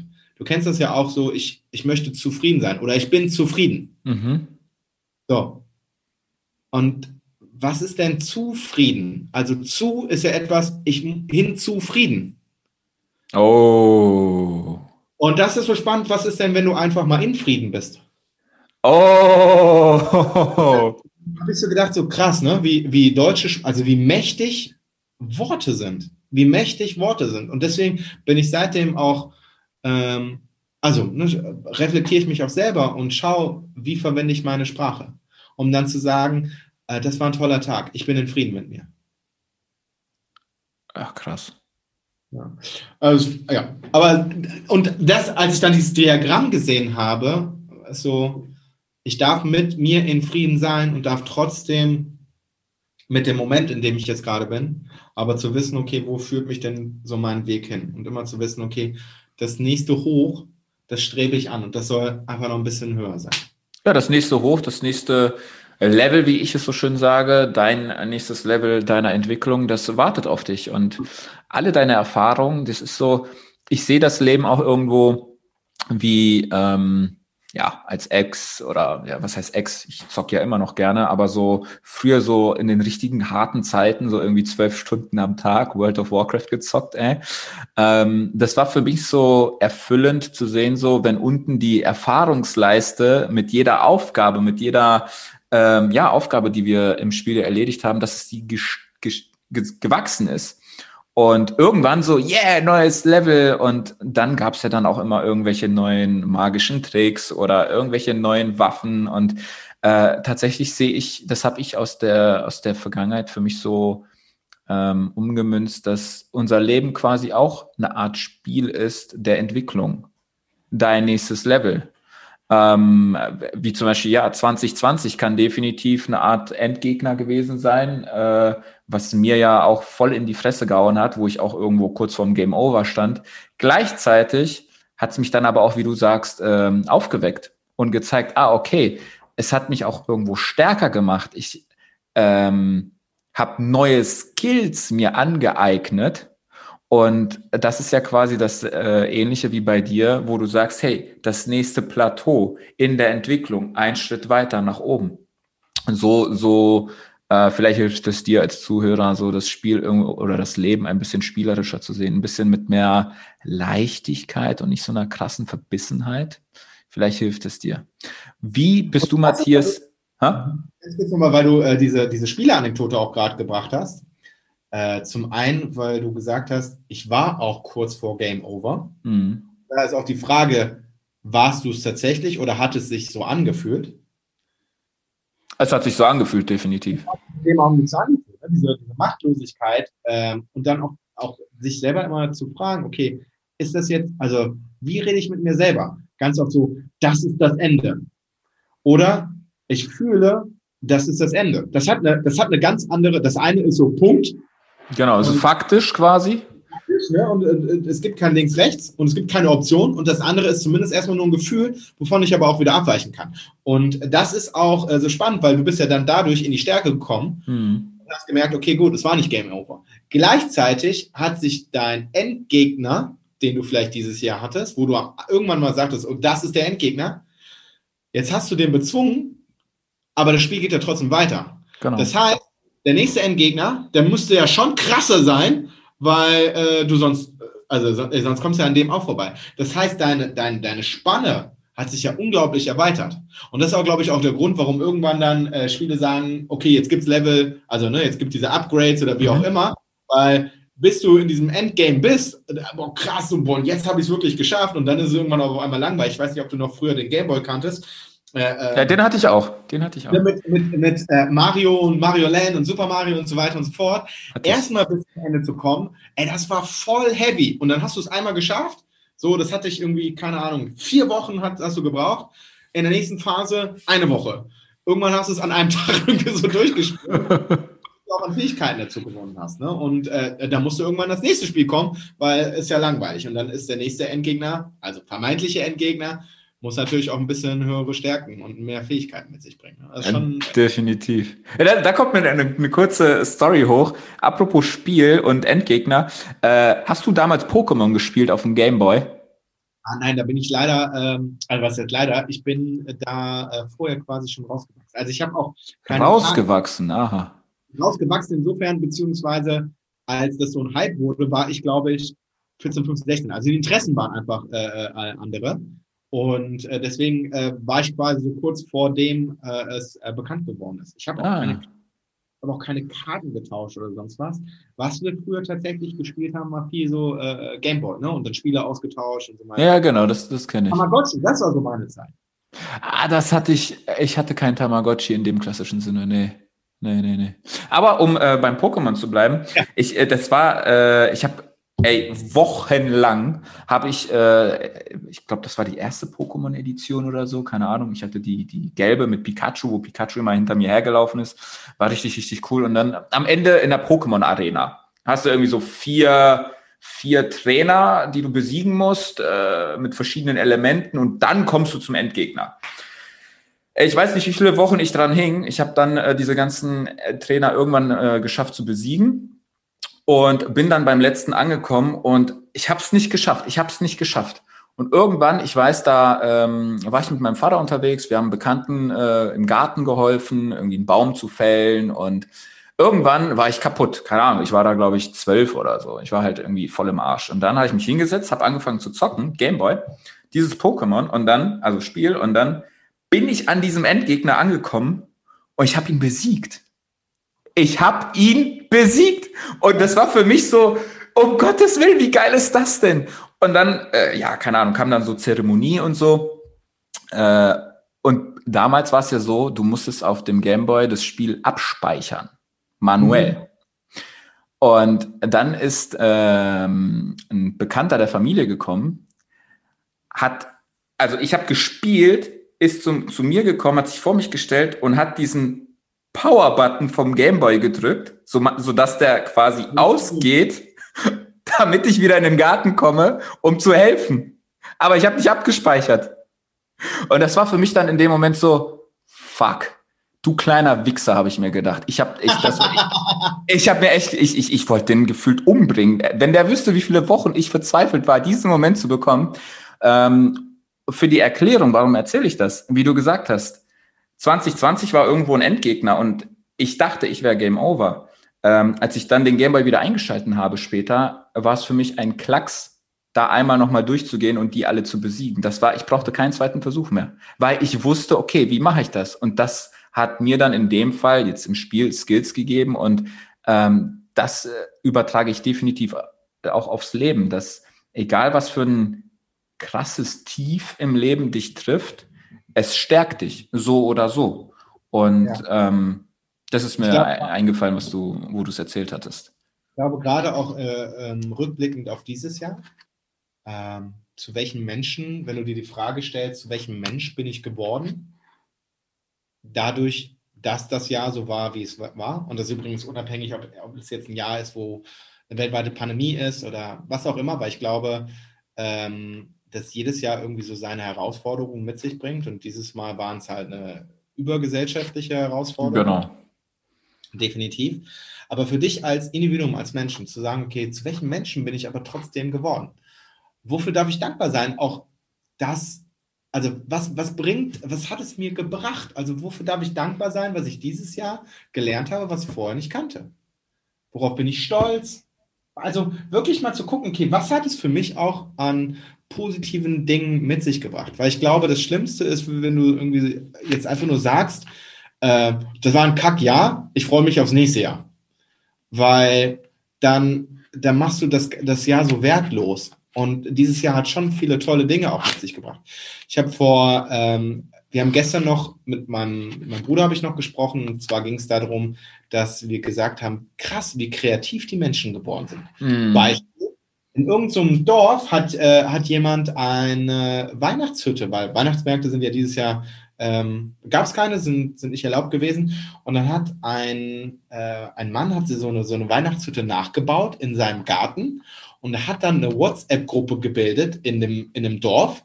Und dann gab es immer kurzfristiges Treffen. So nach dem Motto, in zehn Minuten ist Glühwein treffen oder wie auch immer. Ne? Und dann sind halt irgendwie zehn Leute gekommen, äh, haben kurz zusammen Glühwein getrunken und sind dann wieder gegangen, so bevor irgendjemand kommt. Ne? So, Geil. Na, äh, in, dem, in, dem, in dem Nachbardorf jetzt von unserem Büro gab es ein, vor wenigen Wochen ein Lichterumzug. Und zwar haben sich die Bauern der Umgebung haben ihre, äh, ihre Traktoren geschmückt und mit, mit sämtlichen Dekorationen und Lichtinstallationen und sind dann durchs Dorf gefahren. Ähm, äh, dieses Jahr, wie viel, äh, ich weiß nicht, bei uns im Haus hängt so ein Zettel, äh, deine, Nachbarschaft, deine Nachbarschaft hilft. Und dann kannst du dich dort eintragen und deine Nummer hinterlassen, sodass andere im Haus quasi gucken können und sagen, zum Beispiel Ältere, ähm, pass auf, Matthias, kannst du mir was vom Supermarkt mitbringen? Also mhm. einfach, wie kreativ dieses Jahr Menschen waren. Alleine das, wie viel online mittlerweile möglich ist, ähm, war Anfang des Jahres auch noch nicht da. Und sich darauf zu fokussieren. Nicht, nicht nur zu fokussieren darauf und zu sagen, okay, äh, wir waren alle in Distanz, ich konnte nicht in den Urlaub fahren oder ich konnte nicht mehrfach in den Urlaub fahren oder wie auch immer, sondern was hat das, was hat das ja eigentlich an, an positiven Dingen mit sich gebracht? Und das ist für mich äh, extrem spannend zu sehen. Ich habe gestern noch ein Video gesehen von, ähm, von, von, von meiner Frau. Das ist so ein Jahresrückblick gewesen. Und klar ist natürlich Corona da eine große, also hat eine große Rolle gespielt. Mhm aber auch zu, zu sehen, es gab ja auch andere Dinge dieses Jahr noch. Es gab ja nicht nur Corona, sondern es gab auch andere Dinge. Ich weiß zum Beispiel, dass wir Anfang des Jahres, äh, jetzt total verrückt, aber die, die größte Veranstaltung gemacht haben mit, unserer, mit Tausenden von Menschen und wie bewegt und berührend die Menschen davon sind. Also das war ja auch dieses Jahr. Oder Menschen zu sehen, die auf Balkonen klatschen für unsere für die Menschen, die in Krankenhäusern arbeiten, die Pflegedienste und so weiter und so fort. Das war auch dieses Jahr. Ja, ich wünsche mir auch, es würde immer noch weiter geklatscht werden, aber darum geht es nicht. Es ist etwas passiert, was vorher nie passiert ist. Und das auch zu sehen. Und das ist, äh, das macht mich dann wieder so demütig, äh, wie viel in zwölf Monaten übrigens möglich ist. Und äh, ja. 2020, das Jahr der Veränderung und äh, Entwicklung, definitiv. Ähm, du hast gesagt, du hast dich ja quasi spezialisiert aufs äh, Thema oder auf den Bereich äh, emotionale Intelligenz. Hast dich auch da ausbilden lassen von verschiedenen äh, anerkannten Trainern. Ähm, was bedeutet für dich emotionale Intelligenz und warum ist es so wichtig für die Zukunft? Hm. Äh, ich glaube aus mehreren äh, Gesichtspunkten. Also zum einen bedeutet für mich emotionale Intelligenz vor allem sich selber zu kennen sich auch zu wissen, warum reagiere ich eigentlich in bestimmten Situationen, wie ich dann reagiere. Ähm, emotionale Intelligenz bedeutet aber nicht nur, sich selber zu kennen, sondern auch ein Grundverständnis für mein Gegenüber zu, zu haben. Also ne, äh, ich glaube, ein ganz, ganz wichtiger Faktor ist da, dabei auch Empathie, weil, und das ist mir aufgefallen noch in der Zeit, wo ich ähm, in Unternehmen war oder in einem Unternehmen tätig war, da wurden so über Dinge also erstens wurden Dinge über den Menschen hinweg entschieden und es wurde gar nicht darauf reagiert, okay, was, was bedeutet das jetzt für das einzelne Individuum? Mhm. Oder ähm, also wenn ich dann, wenn ich dann denke, dass Menschen im Büro zusammenkommen und der Chef gibt dir irgendeine Aufgabe und sieht ganz klar, ähm, dass, dass du irgendein Thema damit hast, aber geht gar nicht darauf ein. Das heißt, er geht so über deine Emotionen, über deine Gedanken, über deine, über deine Glaubenssätze oder was auch immer hinweg, dann fühlst du dich ja nicht aufgehoben. Mhm. Und ich finde das äh, gerade in Unternehmen, ich meine, wenn du mal überlegst, dass Menschen mehr Zeit in einem Unternehmen an ihrer Arbeitsstelle verbringen, als mit ihren Kindern, mit ihren, mit ihren äh, Partnern etc., dann muss das doch ein Ort sein, wo ich verstanden werde, wo ich gerne bin. Und äh, das ist für mich emotionale Intelligenz. Emotionale Intelligenz bedeutet für mich, einen Führungsstil zu haben, der, der inkludierend ist. Der nicht einfach nur sagt, so läuft's und fertig, sondern der mich als Mensch mit einschließt. Der nicht nur mich als Teil wie eine Maschine von einer Maschine sieht, sondern als Mensch.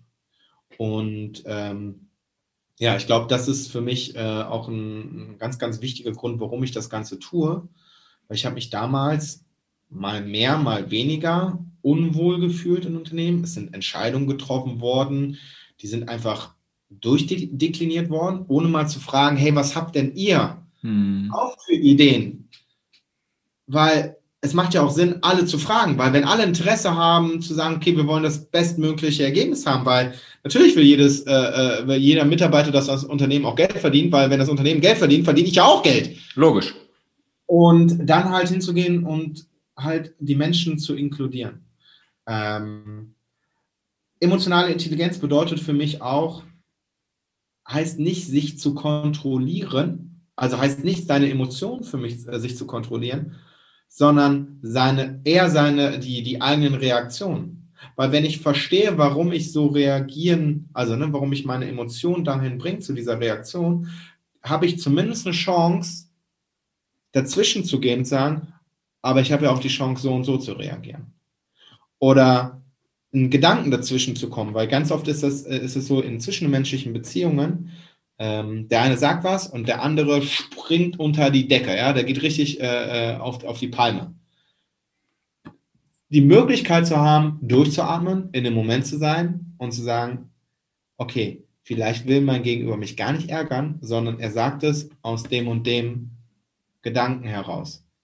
Und es gibt mir die Möglichkeit, meinen anderen wieder, äh, also mein, mein, anderen, mein Gegenüber zu sehen und näher miteinander zu sein. Und das bringt mich halt zu dem Punkt, warum ich das mache. Verbindung, Verbundenheit. Mhm. Dass wir uns gegenseitig verstehen äh, und akzeptieren. Ähm, heißt nicht, dass ich alles tolerieren muss, was auf der Welt passiert. Mhm. Ähm, mein Bruder hat irgendwann mal gesagt, äh, du, sollst, äh, du sollst jeden lieben, aber du musst nicht jeden mögen. Also kann ich die menschliche Rasse lieben, muss aber trotzdem nicht mit allem einverstanden sein, was da draußen passiert. Du musst ja in dem Sinne auch nicht mit jedem befreundet sein, ne? Muss ich nicht, um Gottes Willen, das wäre auch, wär auch total langweilig. Äh, dafür sind wir, sind wir grundverschieden. Aber uns mehr wieder zu verstehen. Weil ich glaube, die Welt da draußen ist durch die ganzen, ganzen technischen Technologien, durch die Konstrukte, die äh, passiert sind, die aufgebaut worden sind, unsere Arbeitswelt, unser, unser Schulsystem und so weiter und so fort. Das ist so komplex geworden. Mhm. Was so verrückt macht. Also wenn du dich abends hinsetzt und denkst, äh, äh, äh, krass, was ich heute für Entscheidungen, egal ob jetzt klein oder groß treffen musste, das ist ja unglaublich. Und wie ist es denn, wenn wir dann wieder näher bei uns Menschen sind? Und äh, die Technik nutzen als Benefit, aber vor allem in Kontakt mit uns Menschen. Ne, das ist so, das ist so mein, mein, mein Wunsch und der Grund, warum ich das Ganze mache. Also das ist ja auch, ähm, wenn du es quasi siehst, die Digitalisierung und alles ist ja richtig, ich finde es geil. Ich, ich bin ein digitaler Fan, ich mag sowas. Ähm, gleichzeitig da auch darauf zu achten, Digitalisierung ist super, aber vergesst die Menschlichkeit nicht. Ja. Vergiss nicht, quasi, für mich ist, stellt Digitalisierung irgendwie so als Symbol wie, wie so ein Gehirn, wie so ein Netzwerk. Ähm, aber was ist mit dem Herzen? Was ist mit dem Gefühl? Was ist mit der Verbindung? Was ja dein Thema quasi auch ist. Äh, dass das auch irgendwo in Balance ist. Und äh, wie du das vorhin, das war auch ein äh, schönes ja, Beispiel. Ich kenne es ja von mir. Ähm, ich beschreibe äh, also für mich emotionale Intelligenz als, als Bewusstwerden im Prozess des Geschehens. Quasi, wenn, wenn meine Freundin sagt, ja, koch mal was für uns, ähm, da gehen bei mir sämtliche Alarmglocken an, weil ich spüre dann Druck, weil für sie ist Essen sehr, sehr wichtig und, und ähm, man muss verstehen, ich bin ein stumpfer Typ. Also für mich hat Essen, klar, ich mag es, wenn es lecker ist, es darf mhm. lecker sein, muss aber nicht, denn es soll mich einfach nähren und ähm, meinen Hunger stillen. Es soll mir Energie geben. Aber es muss nicht jede einzelne Mahlzeit so, so deliziös sein und alles. Nö, einfach stumpf essen. Und wenn sie dann sagt, ja, koch du mal heute für uns, bei mir Stress, Druck, Panik, Angst und in dem Moment mir bewusst zu werden, so, ah, okay, ich habe Angst, ich verspüre Stress, erstmal einfach durchzuatmen und dass ich mir das alleine schon bewusst werde, ist ja schon irgendwo gefühlt, sag ich so, 50 Prozent äh, des ganzen Spiels, weil dann bin ich ja bewusst und agiere nicht mehr unbewusst. Das ist mir quasi, ähm, wo du das mit der, mit der emotionalen Intelligenz angesprochen hast, so als, als Beispiel hochgekommen aus meinem Alltag, wo ich das kenne. Und da auch für dich Zuschauer, zu, Zuschauer, Zuhörer, auch zu gucken, okay, wo gehst du vielleicht an die Decke und beobachte dich einfach mal dabei, äh, wenn dein Partner oder irgendetwas in deinem Umfeld passiert oder dir gesagt wird, und während du an die Decke gehst, beobachte dich einfach mal. Was passiert da mit dir? Verspürst du Wut, Aggression, Angst, Panik? Das sind ja alles irgendwo Emotionen.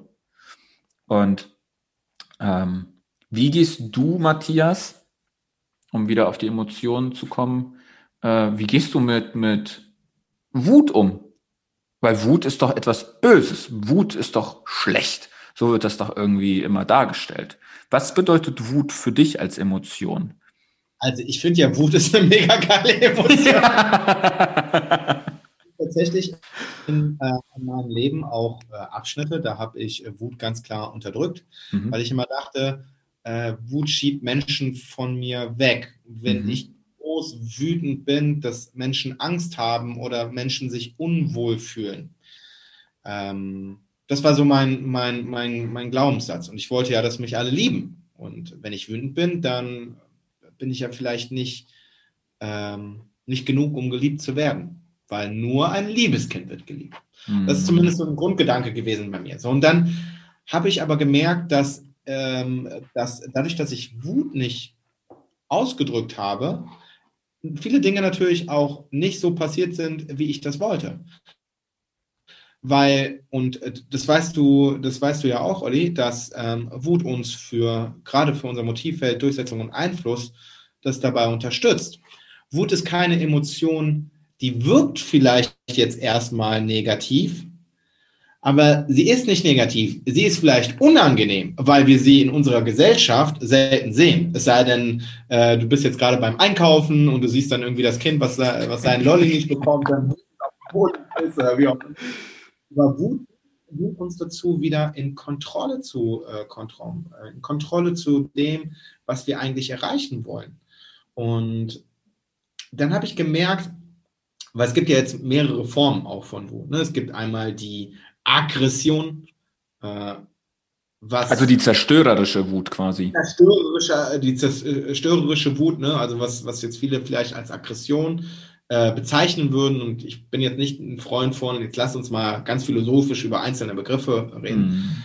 Für mich ist das eher so ein Gefühl dahinter. Weil wenn ich ganz klar sage, was geht und was nicht bei mir geht, indem ich sage, stopp, ein Schild hinhalte und, und auch mit einer gewissen, äh, mit, mit mein Ärger zum Ausdruck bringe, dann ist das erstens etwas, woran sich der andere messen kann, weil ich glaube, das ist auch eine Form von Spielen. Zweitens gibt es ja auch eine Form von Sicherheit für die Menschen, die um dich herum äh, sind, die dann sehen, oh, der, der Olli, der steht für Dinge ein.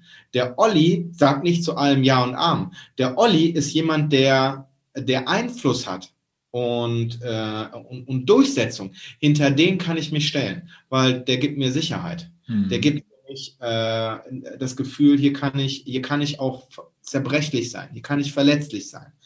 Und ähm, deswegen ist für mich Wut heute eine extrem wichtige äh, Emotion. Heißt nicht, dass ich äh, zum Finanzamt gehe und äh, voller Wut also, Manchmal würde ich das gerne machen, aber mein Finanzbeamte kann jetzt auch nichts für das übergeordnete System. Ja, genau. Aber trotzdem auch hinzugehen und zu sagen, so, stopp! mhm. und wirklich eine Grenze zu ziehen und zu sagen, bis hierhin und nicht weiter. Und ähm, das ist etwas, ähm, was ich als sehr positiv tatsächlich ansehe. Es ist ja auch, Wut ist ja auch eine, eine antreibende Kraft.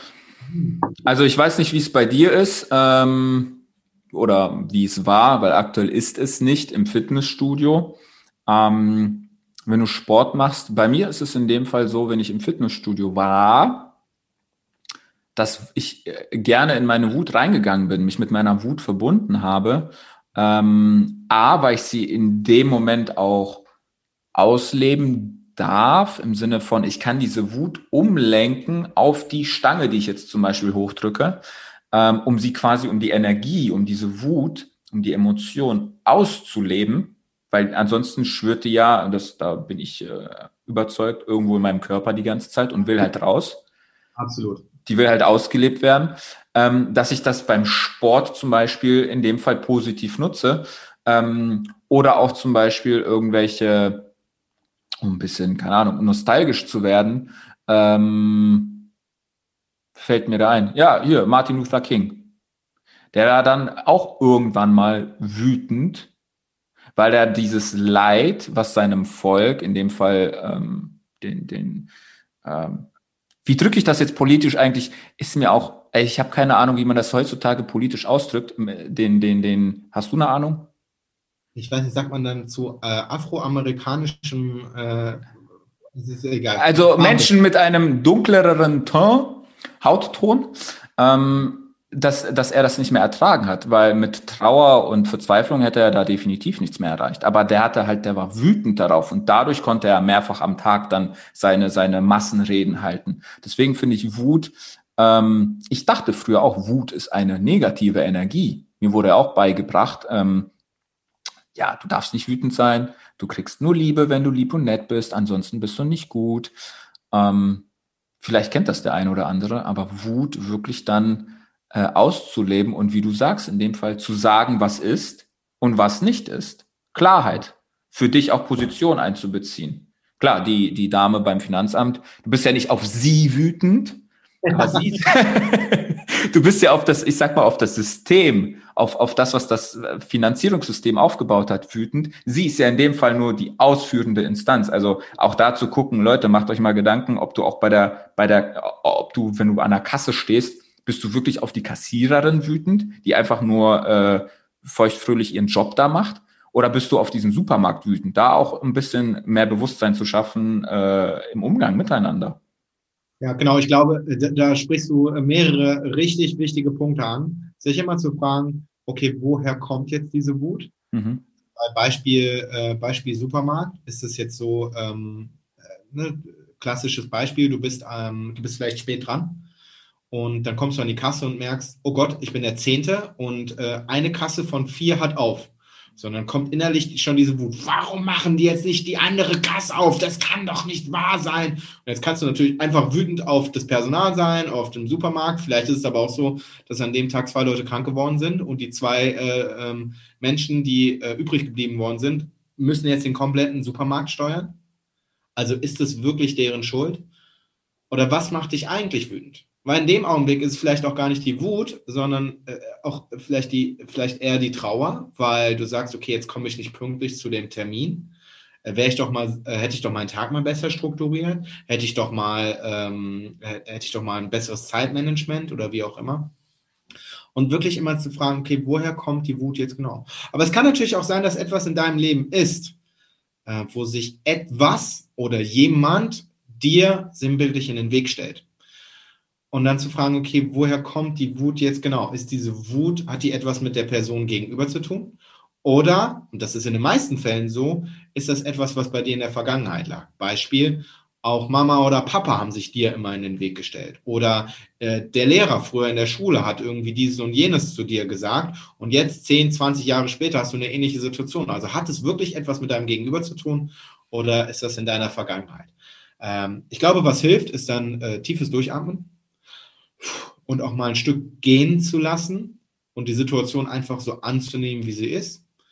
Und dann dreimal durchatmen. Und wenn du dann merkst, so, oh krass, ich bin jetzt immer noch Wut, let it go. Im Supermarkt ist das vielleicht ein bisschen, äh, ein bisschen herausfordernd, aber deine Wut dann auch zum Ausdruck zu bringen, wenn es denn notwendig ist. So jetzt die Frage aber auch, okay, und das hast du gerade angesprochen, es gibt Energien, Wut, die in mir schlummert und die lasse ich nicht raus. Äh, ich glaube, gute Methoden sind, und das habe ich zum Beispiel im Coaching immer selber äh, vorgeschlagen, äh, wir legen jetzt beide auf, ähm, du nimmst dein Auto und du fährst in den Wald. Mhm. Du stellst dich mitten in den Wald und schreist einfach nur mal lautlos. Und entweder benutzt du Worte oder du schreist einfach nur Ah oder was auch immer. Äh, Möglichkeit Nummer eins. Weil ich glaube gerade, dass wir auch Dinge, sinnbildlich gesprochen, runterschlucken. Mhm. Dinge, die wir nicht aussprechen und die Möglichkeit zu haben, in den Wald zu gehen, von mir ist auch einen Baum anzuschreien, wenn wir wieder beim Baum sind. Der Baum wird nicht mit seinen Ästen dich zurückschlagen, sondern du bist sicher. Mhm. Ich würde gucken, ob jemand um dich herum ist und zur Not dem Jäger sagen, äh, bin nur ich, ich muss mal ganz kurz. Bitte nicht erschießen.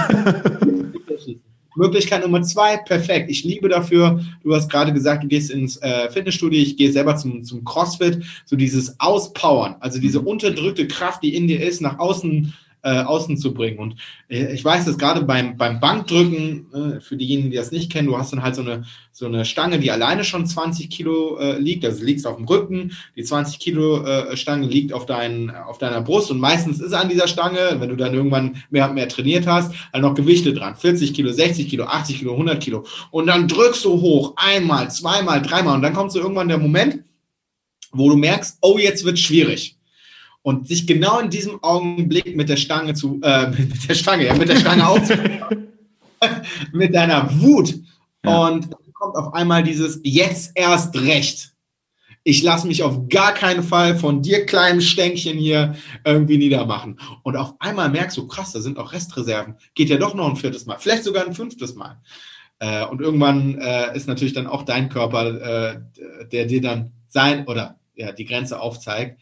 Aber das ist unglaublich befreiend. Und ich glaube, wenn mehr Menschen das machen würden, anstatt irgendwie Wut runterzuschlucken, mhm. äh, hätten wir tatsächlich auch weniger Gewalt. Ähm, wenn Menschen öfters ihre Wut ausdrücken würden und nicht immer warten, bis irgendwie, ich vergleiche das immer mit so einer Mineralwasserflasche, wo da, da ist oben so ein bisschen Luft drin, die ist gut gefüllt und du schüttelst, schüttelst, schüttelst, schüttelst, schüttelst, schüttelst, schüttelst, schüttelst. Und ich glaube, wenn du das, jetzt, natürlich ist eine Glasflasche sehr stabil, aber nimm das einfach mal sinnbildlich, wenn du nicht irgendwann auch mal das Ding aufdrehen würdest, sodass Gas entweichen kann, ja. platzt das Wasser.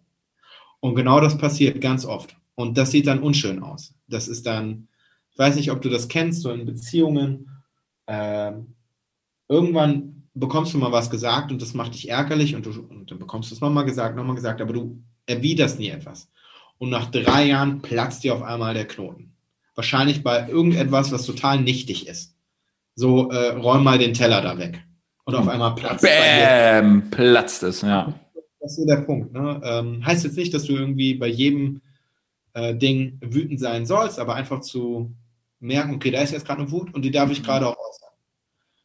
Und dann ist das etwas, was, äh, und ich glaube, das ist auch, ähm, es ist übrigens auch eine hohe Wertschätzung, wenn du da kommunizierst mit deinem Partner und sagst, wenn ich wütend auf dich bin, dann bin ich das äh, auf deine Handlung, aber ich bin nicht wütend auf dich als Mensch mit deinem Herz. Ich, und deswegen meinte ich vorhin auch, ich glaube, dass Wut und Liebe auch zusammen äh, funktioniert. Mhm.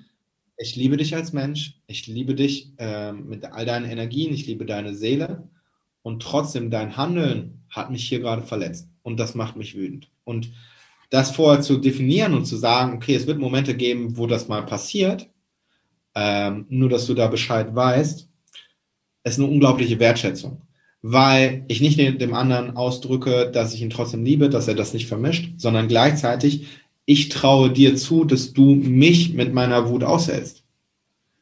Ich, mm. halte, ich halte dich nicht für schwach. Ich halte dich nicht für klein, sondern ich bin genau bis zu dem Level wütend, wo ich, wo ich weiß, du hältst das aus. Ja. Es geht ja auch bei der Wut in dem Fall dann äh, partnerschaftliche wenn wir bei dem Beispiel bleiben, es geht ja nicht darum, den, den Partner klein zu machen, sondern es geht ja einzig alleine darum, dein, dein, deine Meinung quasi in dem Fall nach außen zu tragen. Und das ist so wertvoll, was du gesagt hast. Ähm, erstmal bewusst werden und auch wirklich in die Kommunikation mit dem Partner zu gehen und zu sagen, hey, ich liebe dich über alles.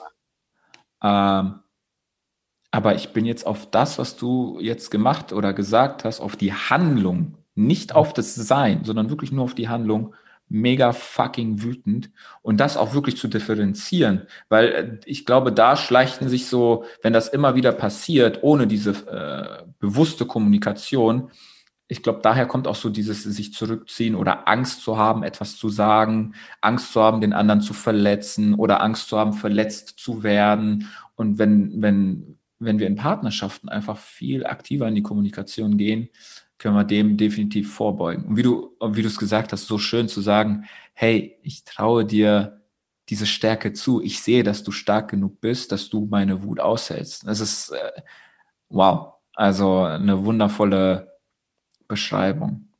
Und ich glaube, das ist ja total faszinierend, wenn du mal selber ähm, in, in, auch in Übungen bist, auch, in, auch bei unseren Seminaren, aber wenn du zum Beispiel mal eine Übung machst, keine Ahnung, gehst mit deinem Partner irgendwo, äh, zum Beispiel in den Wald auf den Sportplatz oder wie auch immer, und einfach nur mal den anderen anzuschreien und zu sehen danach, krass, der steht ja noch.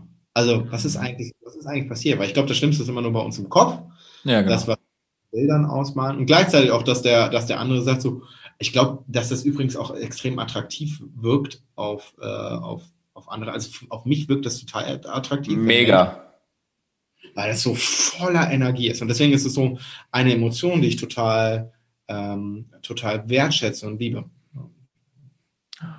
Du hast vorhin auch äh, was Spannendes gesagt, ähm, wenn du halt Coaching gibst, ähm, wenn Menschen zu dir kommen. Was sind das so, ich sag mal, für ja, typische Menschen, klingt immer so bescheuert, aber äh, was für Menschen kommen zu dir? Aus was für Gründen? Was, äh, wo unterstützt du sie durch dein Coaching oder durch dein Mentoring?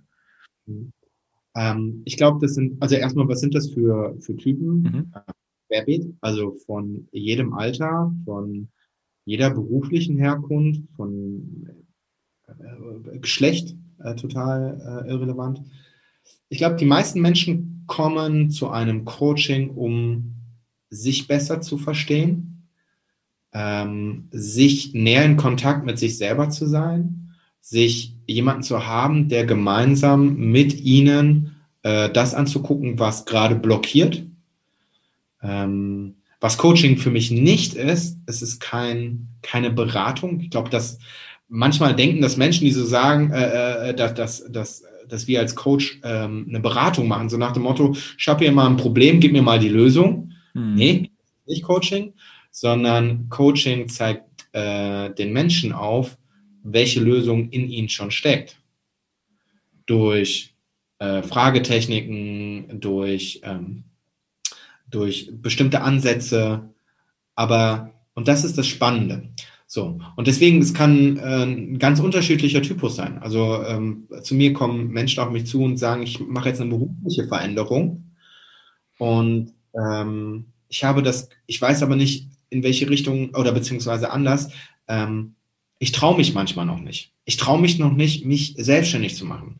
Oder ich traue mich nicht, mich beruflich zu verändern. Und dann gucken wir uns ganz klar an und schauen, okay, welcher Anteil in dir ist nicht stolz auf sich selber? Welcher traut sich das nicht zu oder denkt, er ist nicht fähig in der Lage dazu? Äh, das zum einen. Dann komm, äh, kommt ganz oft das Thema auch, okay, ich möchte mehr in Verbindung mit mir selber sein. Ich möchte in Verbindung mit meinem Partner sein. Ähm, aber auch Ängste. Wenn es Menschen gibt, die sagen, ähm, klassisches Beispiel ist sowas wie Flugangst ähm, oder natürlich auch Angst vor Tieren. Ähm, und da ist es ganz oft, es ist jetzt nicht so, dass wir, also das kann ich auch, glaube ich, ganz klar sagen, ist nicht so, dass jemand kommt und äh, dann macht man einmal links, einmal rechts schnippen und dann ist die Angst weg. Schön wär's. Aber es ist tatsächlich, Angst ist nur eine blockierte Emotion. Und wie oft ich das schon erlebt habe, dass, dass Menschen dann danach in der Lage waren, vielleicht immer noch mit einer äh, gewissen Grundnervosität in die Situation zu gehen, die sie, äh, die vorher Angst gemacht hat. Aber sie konnten trotzdem in die Situation gehen. Und ich glaube, das ist so das Schöne auch daran, an der Arbeit, die wir machen dürfen, Blockaden zu lösen, damit Menschen trotzdem ihre Emotionen spüren, aber, wie das Wort sagt, nicht blockiert werden in ihrer Handlung, sondern ich erkenne meine Emotionen. Ich, spüre gerade, was in mir an, an Karneval, Karussell, Emotionskarussell oder was auch immer gerade abgeht und trotzdem tue ich es. Um dann vielleicht etwas zu entdecken, was sie vorher nicht entdeckt haben. So, und das ist, also das ist, äh, das sind so ganz, ganz typische äh, Thematiken. Ähm, geht es ganz oft um das Thema Klarheit auch. Ähm, weil vermeintlich, äh, vermeintlich sind Menschen ganz oft, die denken, sie sind unklar, aber ich glaube, es geht ganz oft darum, sich nicht zuzutrauen, dass das, was sie mhm. ganz klar für sich wünschen, dass sie sich selber die Erlaubnis geben, auch diesen Weg zu gehen. Weil das bedeutet, in die Veränderung zu gehen. Und das fühlt sich vielleicht unangenehm an. Und dann hinzugucken und äh, zu schauen, okay, was ist denn das, was in der Veränderung sich als unangenehm anfühlt? Also woher kommt diese Angst vor der Veränderung? Also es sind, äh, es sind ganz, ganz unterschiedliche Themen und das ist auch für mich das Spannende, weil sich ganz oft keine Geschichte der anderen gleicht. Es sind vielleicht Situationen, die immer mal wieder sich ähneln, aber jeder Mensch ist so unterschiedlich und deswegen ist es so schön und jedes Mal spannend, sich neu auf den, den dein Gegenüber einzulassen. Es ist schön, was du gesagt hast. Ähm, oberflächlich gesehen äh, gibt es irgendwo Verbindungen zu den Themen quasi. Ne? Aber je tiefer du gehst, desto einzigartiger werden dann natürlich die Geschichten oder die Stories oder in dem Fall die Themen, weil ähm, ja jeder Mensch an sich schon einzigartig ist. Und kurz weg, kurz vorweg, Coaching ist dann quasi, was du machst äh, oder was wir machen, ist dann halt dem Menschen zu helfen, die Antworten in sich selber zu finden, durch zum Beispiel Fragestellung. Genau. Ja, und auch äh, dem, dem äh, Coachy zu helfen, sich zu sehen, ähm, wie ich als neutrale Person diesen Mensch sehe, äh, diesen Mensch sehe. Äh, die Schönheit in den Menschen tatsächlich mhm. zu erkennen. Also was ist da vielleicht an, an grau, gräulichen äh, Fadenvorhang, der im Moment noch davor ist und ihn nicht das sehen lässt, was tatsächlich ist. Und ja, das ist eine sehr ehrenvolle Aufgabe übrigens. Ähm, und ich glaube, dass gerade in der jetzigen Zeit, ähm, wo es ganz viel auch um Unsicherheit geht, die Menschen sind durch diese weltweite Pandemie unsicher, was ihren Job angeht, ähm, unsicher, was das angeht, was kommt generell, wie verändert sich das, das, was da gerade ist, auf ihr Familienleben. Menschen sind ganz viel gespalten. So, entweder bin ich äh, ähm, entweder bin ich Aluhutträger oder ich bin, äh, ich glaube alles, äh, allem, was gesagt wird da draußen in der Politik und so weiter. Mhm. Also es gibt so, ich bin so komplett gespalten und das erlebe ich tatsächlich teilweise in Familien selber. Mhm. Und dann wieder hinzugehen als Coach und zu sagen und, oder zu zeigen, okay, äh, was ist wirklich wichtig in deinem Leben? Worauf kannst du dich fokussieren? Guck dir die Fakten an. Über Emotionen, also auch äh, ähm, Emotions- in dem Sinne so ein bisschen zu sein, also Menschen zu zeigen, okay, was ist in Emotionen gerade da, ähm, ähm, warum sind sie gerade da, also ein höheres Verständnis für sich selber zu generieren, hilft, glaube ich, dann auch wieder in den zwischenmenschlichen Beziehungen. Das ist so das, was wir ähm, ganz oft machen, tagtäglich als Coach. Absolut.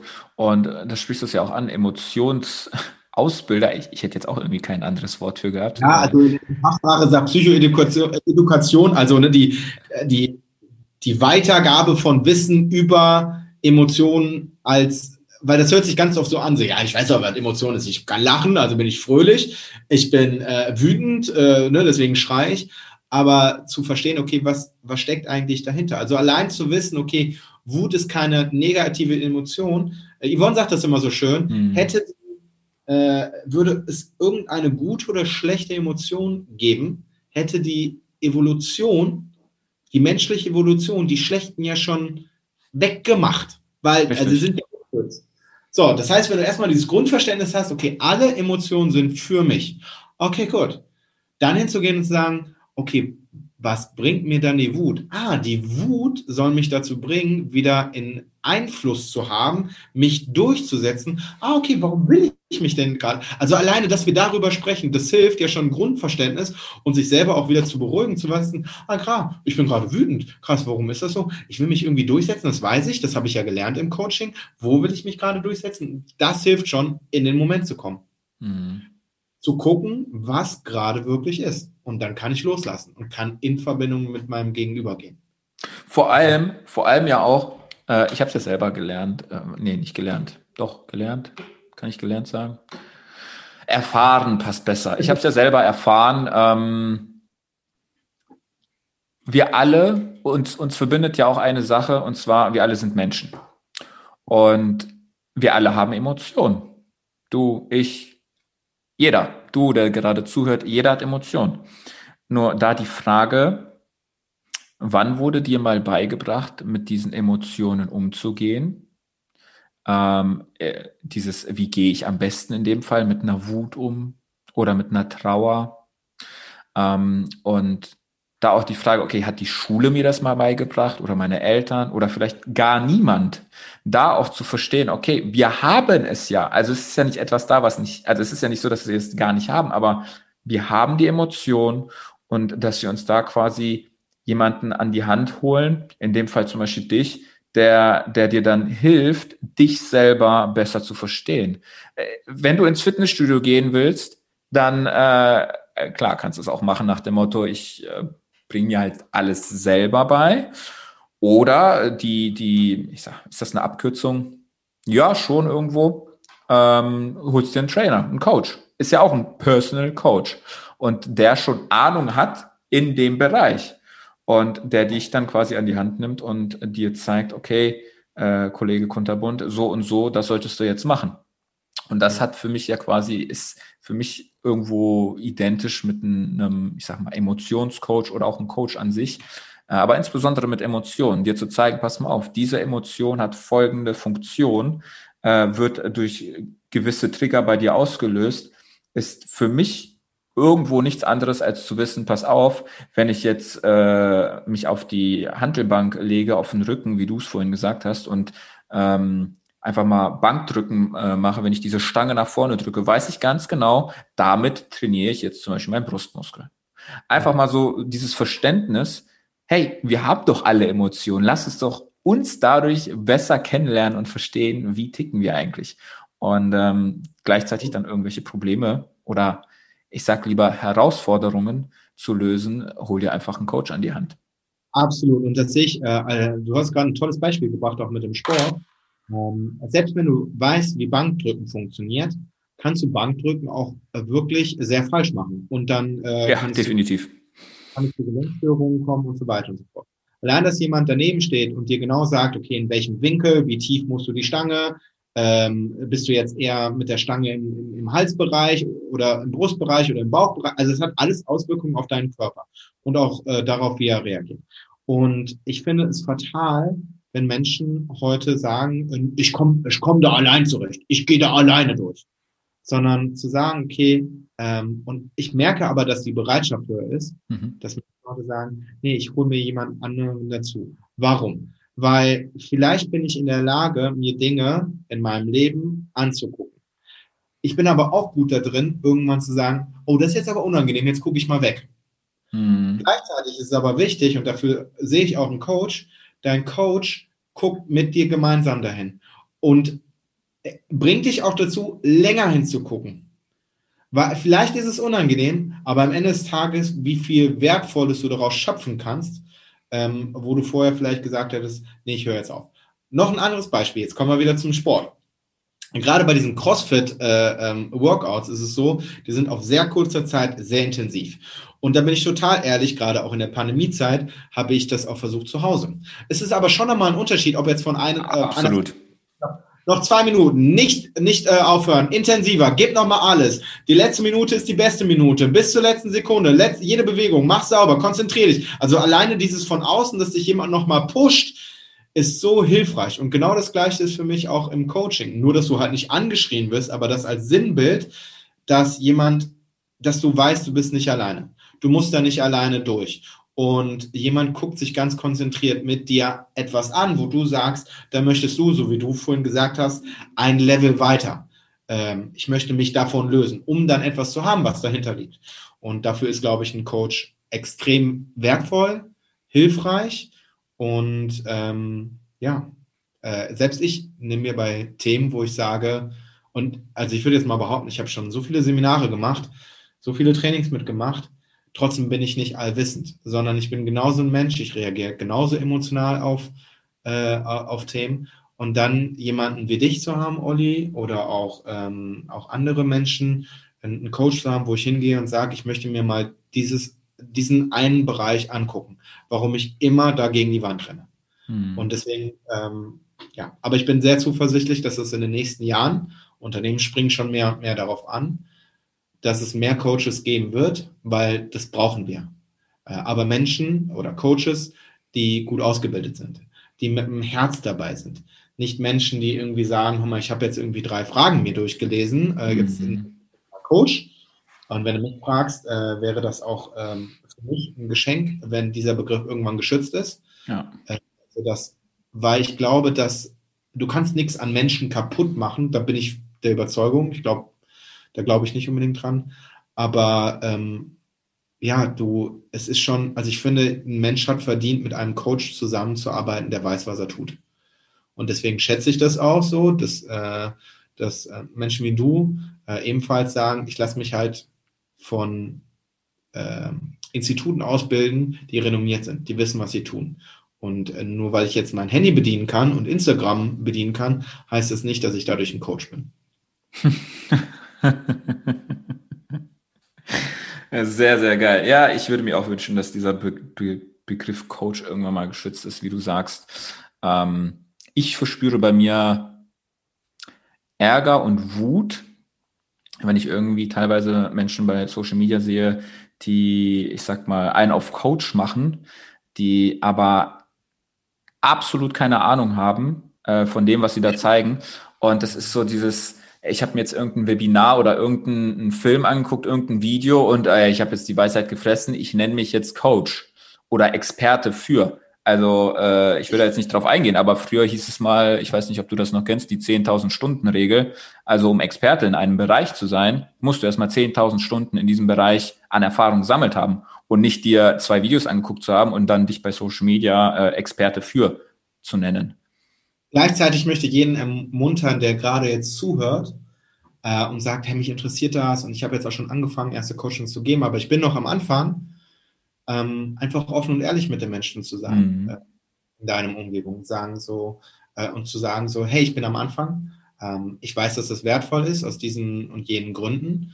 Und ähm, ich brauche gerade Menschen, die selber sagen, sie möchten gerade an etwas arbeiten und denen ich vertraue, die mir auch danach wertvolles Feedback geben können und sagen können, ey, das hat gut funktioniert und an diesem und jenen darfst du noch ein bisschen arbeiten, um ein noch besserer Coach zu werden.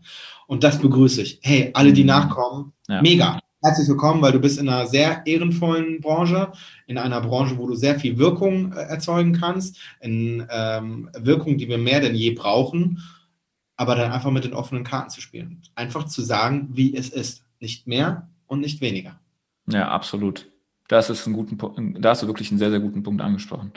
Und ähm, bevor wir jetzt gleich in die Quick and Dirty Runde gehen, äh, würde ich gerne wissen, ähm, wie können dich äh, diese ganzen wundervollen Zuhörer kontaktieren? Und es geht jetzt nicht nur ums, ums alleinige Coaching, also definitiv kann ich euch Matthias ans Herz legen, ähm, weil er für mich auch irgendwo eine Art Mentor ist in den letzten Jahren und Freund zugleich und Bruder. Ähm, aber es geht nicht nur um die Coaching, sondern auch so einfach, wie können die Menschen sich mit dir verbinden? Äh, auf was für Kanäle? Ja, also sehr, sehr gerne auf Instagram. Ähm, das ist, glaube ich, etwas, was wir alle so gängig nutzen. Äh, und ich auch. Äh, da darfst du gerne einfach meinen Namen. Ähm, mhm. Mache ich sehr gerne. Genau. Findest mich, äh, ähm, oder du findest hier etwas in den Show Notes unten drunter äh, oder auch auf Facebook. Und wenn du irgendeine Frage hast zu irgendeinem Thema, schreib mich an. Wenn du ähm, ja, mich kennenlernen möchtest, äh, schreib mich an. Ähm, und so, dass wir in den Austausch gehen. Ich freue mich auf alles, was da kommt. Ähm, weil ich glaube, dass äh, auch du, was du hier machst mit der Arbeit, Olli, äh, dass du, dass du sagst, ich investiere meine Zeit, damit andere Menschen davon profitieren und lernen, äh, ist unglaublich wertvoll, weil dadurch sind wir alle, ich habe es vorhin ja gesagt, wir alle sind auf der Suche gemeinsam und lasst uns gemeinsam irgendwie die Antworten finden. Weil dann kommen wir gesellschaftlich einen Schritt weiter und äh, darauf freue ich mich, wenn, wenn wir dann in Kontakt treten. Ist das auch, äh, weil jeder darf ja auch quasi ein Angebot machen, ist das quasi auch dieses Angebot, was du den Menschen gibst, so äh, per E-Mail, soll ich deine E-Mail da mit in die Shownotes packen oder sagst du, nee, ja, doch? Ja, gerne, gerne. Pack ja? die äh, mit unten rein. Ähm, genau. Also ihr könnt mich anschreiben auf äh, per E-Mail, Facebook, Instagram. Äh, auf einen der Kanäle werde ich dann äh, entsprechend antworten auf deine Nachricht. Und das ist ja mein Angebot an dich. Mhm. trete in Kontakt mit mir. Und dann schauen wir, wo ich dich unterstützen kann auf deiner, auf deiner Reise. Und ähm, wir können gemeinsam gucken und für dich überprüfen, inwiefern ein Coaching für dich hilfreich ist. Wo gibt es Themen, wo du sagst, da dürfte ich mal genauer hingucken, weil das hält mich gerade noch von meinem nächsten Schritt ab. Oder ich möchte einfach mal in Situation XYZ entspannter sein. Weil dieses Hoch und Runter in den Emotionen ist auch echt anstrengend. Hardcore. Hardcore und dann zu sagen, ich möchte einfach mal entspannter in, äh, in bestimmten Situationen sein. Und dafür darfst du mich sehr, sehr gerne anschreiben. Ja, cool. Ich packe es definitiv in die Show Notes. Und jetzt kommen wir zur Quick and Dirty Runde. Ähm, wenn du einen Wunsch frei hättest, was würdest du mit ihm machen? Einen Wunsch frei hätte, dann würde ich gerne einen äh, visumsfreien Reisepass haben, mit dem ich in jedes Land reisen kann. Ähm, ja, das wäre so mein Wunsch, weil das geht mir total auf den Keks. Äh, äh, ich will einfach frei sein. Freiheit ist für mich auch ein ganz, ganz wichtiger Wert. Ach geil, hatte ich auch noch nie gehört. Welches Buch hätten wir deiner Meinung nach schon längst lesen müssen? Big Five for Life. Five for Life ist für mich auf jeden Fall ein ganz, ganz äh, äh, ähm, schönes Buch, spannendes Buch. Ähm, ja, finde ich ganz toll. Und was ich auch unglaublich schön finde, äh, wahrscheinlich total unterschätzt, Sophies Welt. Und Sophies okay. Welt?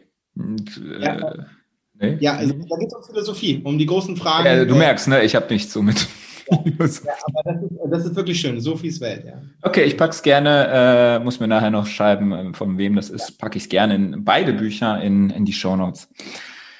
Du bist in zehn Jahren immer noch auf der Suche. Und jetzt stell dir vor, die Suche hat irgendwann ein Ende hier auf diesem Planeten und du weißt, okay, heute, jetzt gleich war es das für mich.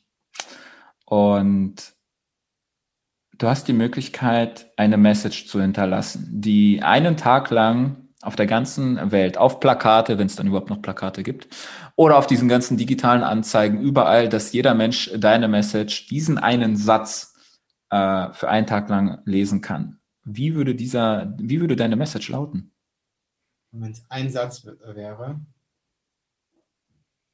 ähm,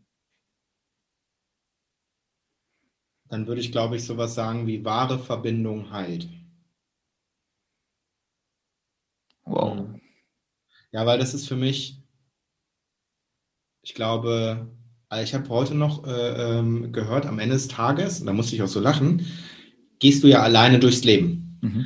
Du bist alleine geboren, äh, du gehst alleine zur Schule, du, äh, ähm, also du, am Ende des Tages bist du, weil du ja auch deine Stimme im Kopf hast, immer irgendwie mit dir alleine. Mhm.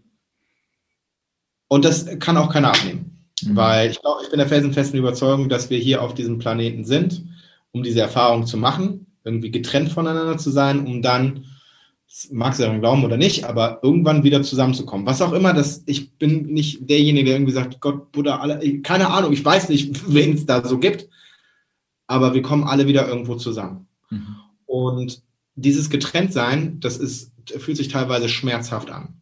Und diese Verbindung zueinander, diese wahre Verbindung, also wahrhaftig, äh, ich glaube, die führt zur Heilung, dass, ähm, dass Schmerzen gelindert werden und wir wieder freier leben können, um diese, um auch ins Vertrauen zu kommen, dass wir irgendwann alle wieder zusammen sind. Wahrhaftige Verbindung, die heilt. Mhm. Nee, nicht die heilt, sondern heilt, ja. Heilt, heilt. Ja. ja. Ach, schön. Matthias, ich danke dir vielmals ähm, für deine kostbare Lebenszeit, weil das ist das Wertvollste, was du mir definitiv jetzt hier gegeben hast und ähm, auch den Zuhörern, aber auch gleichzeitig deine ganze Erfahrung. Und ich hätte mir damals gewünscht, das ist halt auch ein, einer der Gründe, warum ich diesen Podcast äh, mache.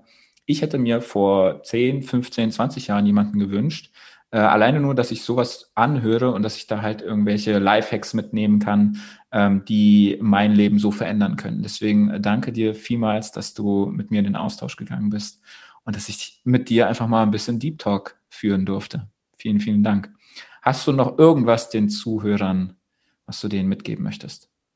Ja, ich möchte erstmal dir danken, Oliver, für die Einladung ähm, die hohe Wertschätzung ähm, für unsere Freundschaft, für dein Vertrauen, mich hier mit reinzunehmen, äh, zu wissen, dass ähm, ich damit eine Wirkung auch bei den Menschen erzielen kann, die dir folgen. Das ist ähm, für mich wirklich sehr ehrenvoll und eine extrem große Freude.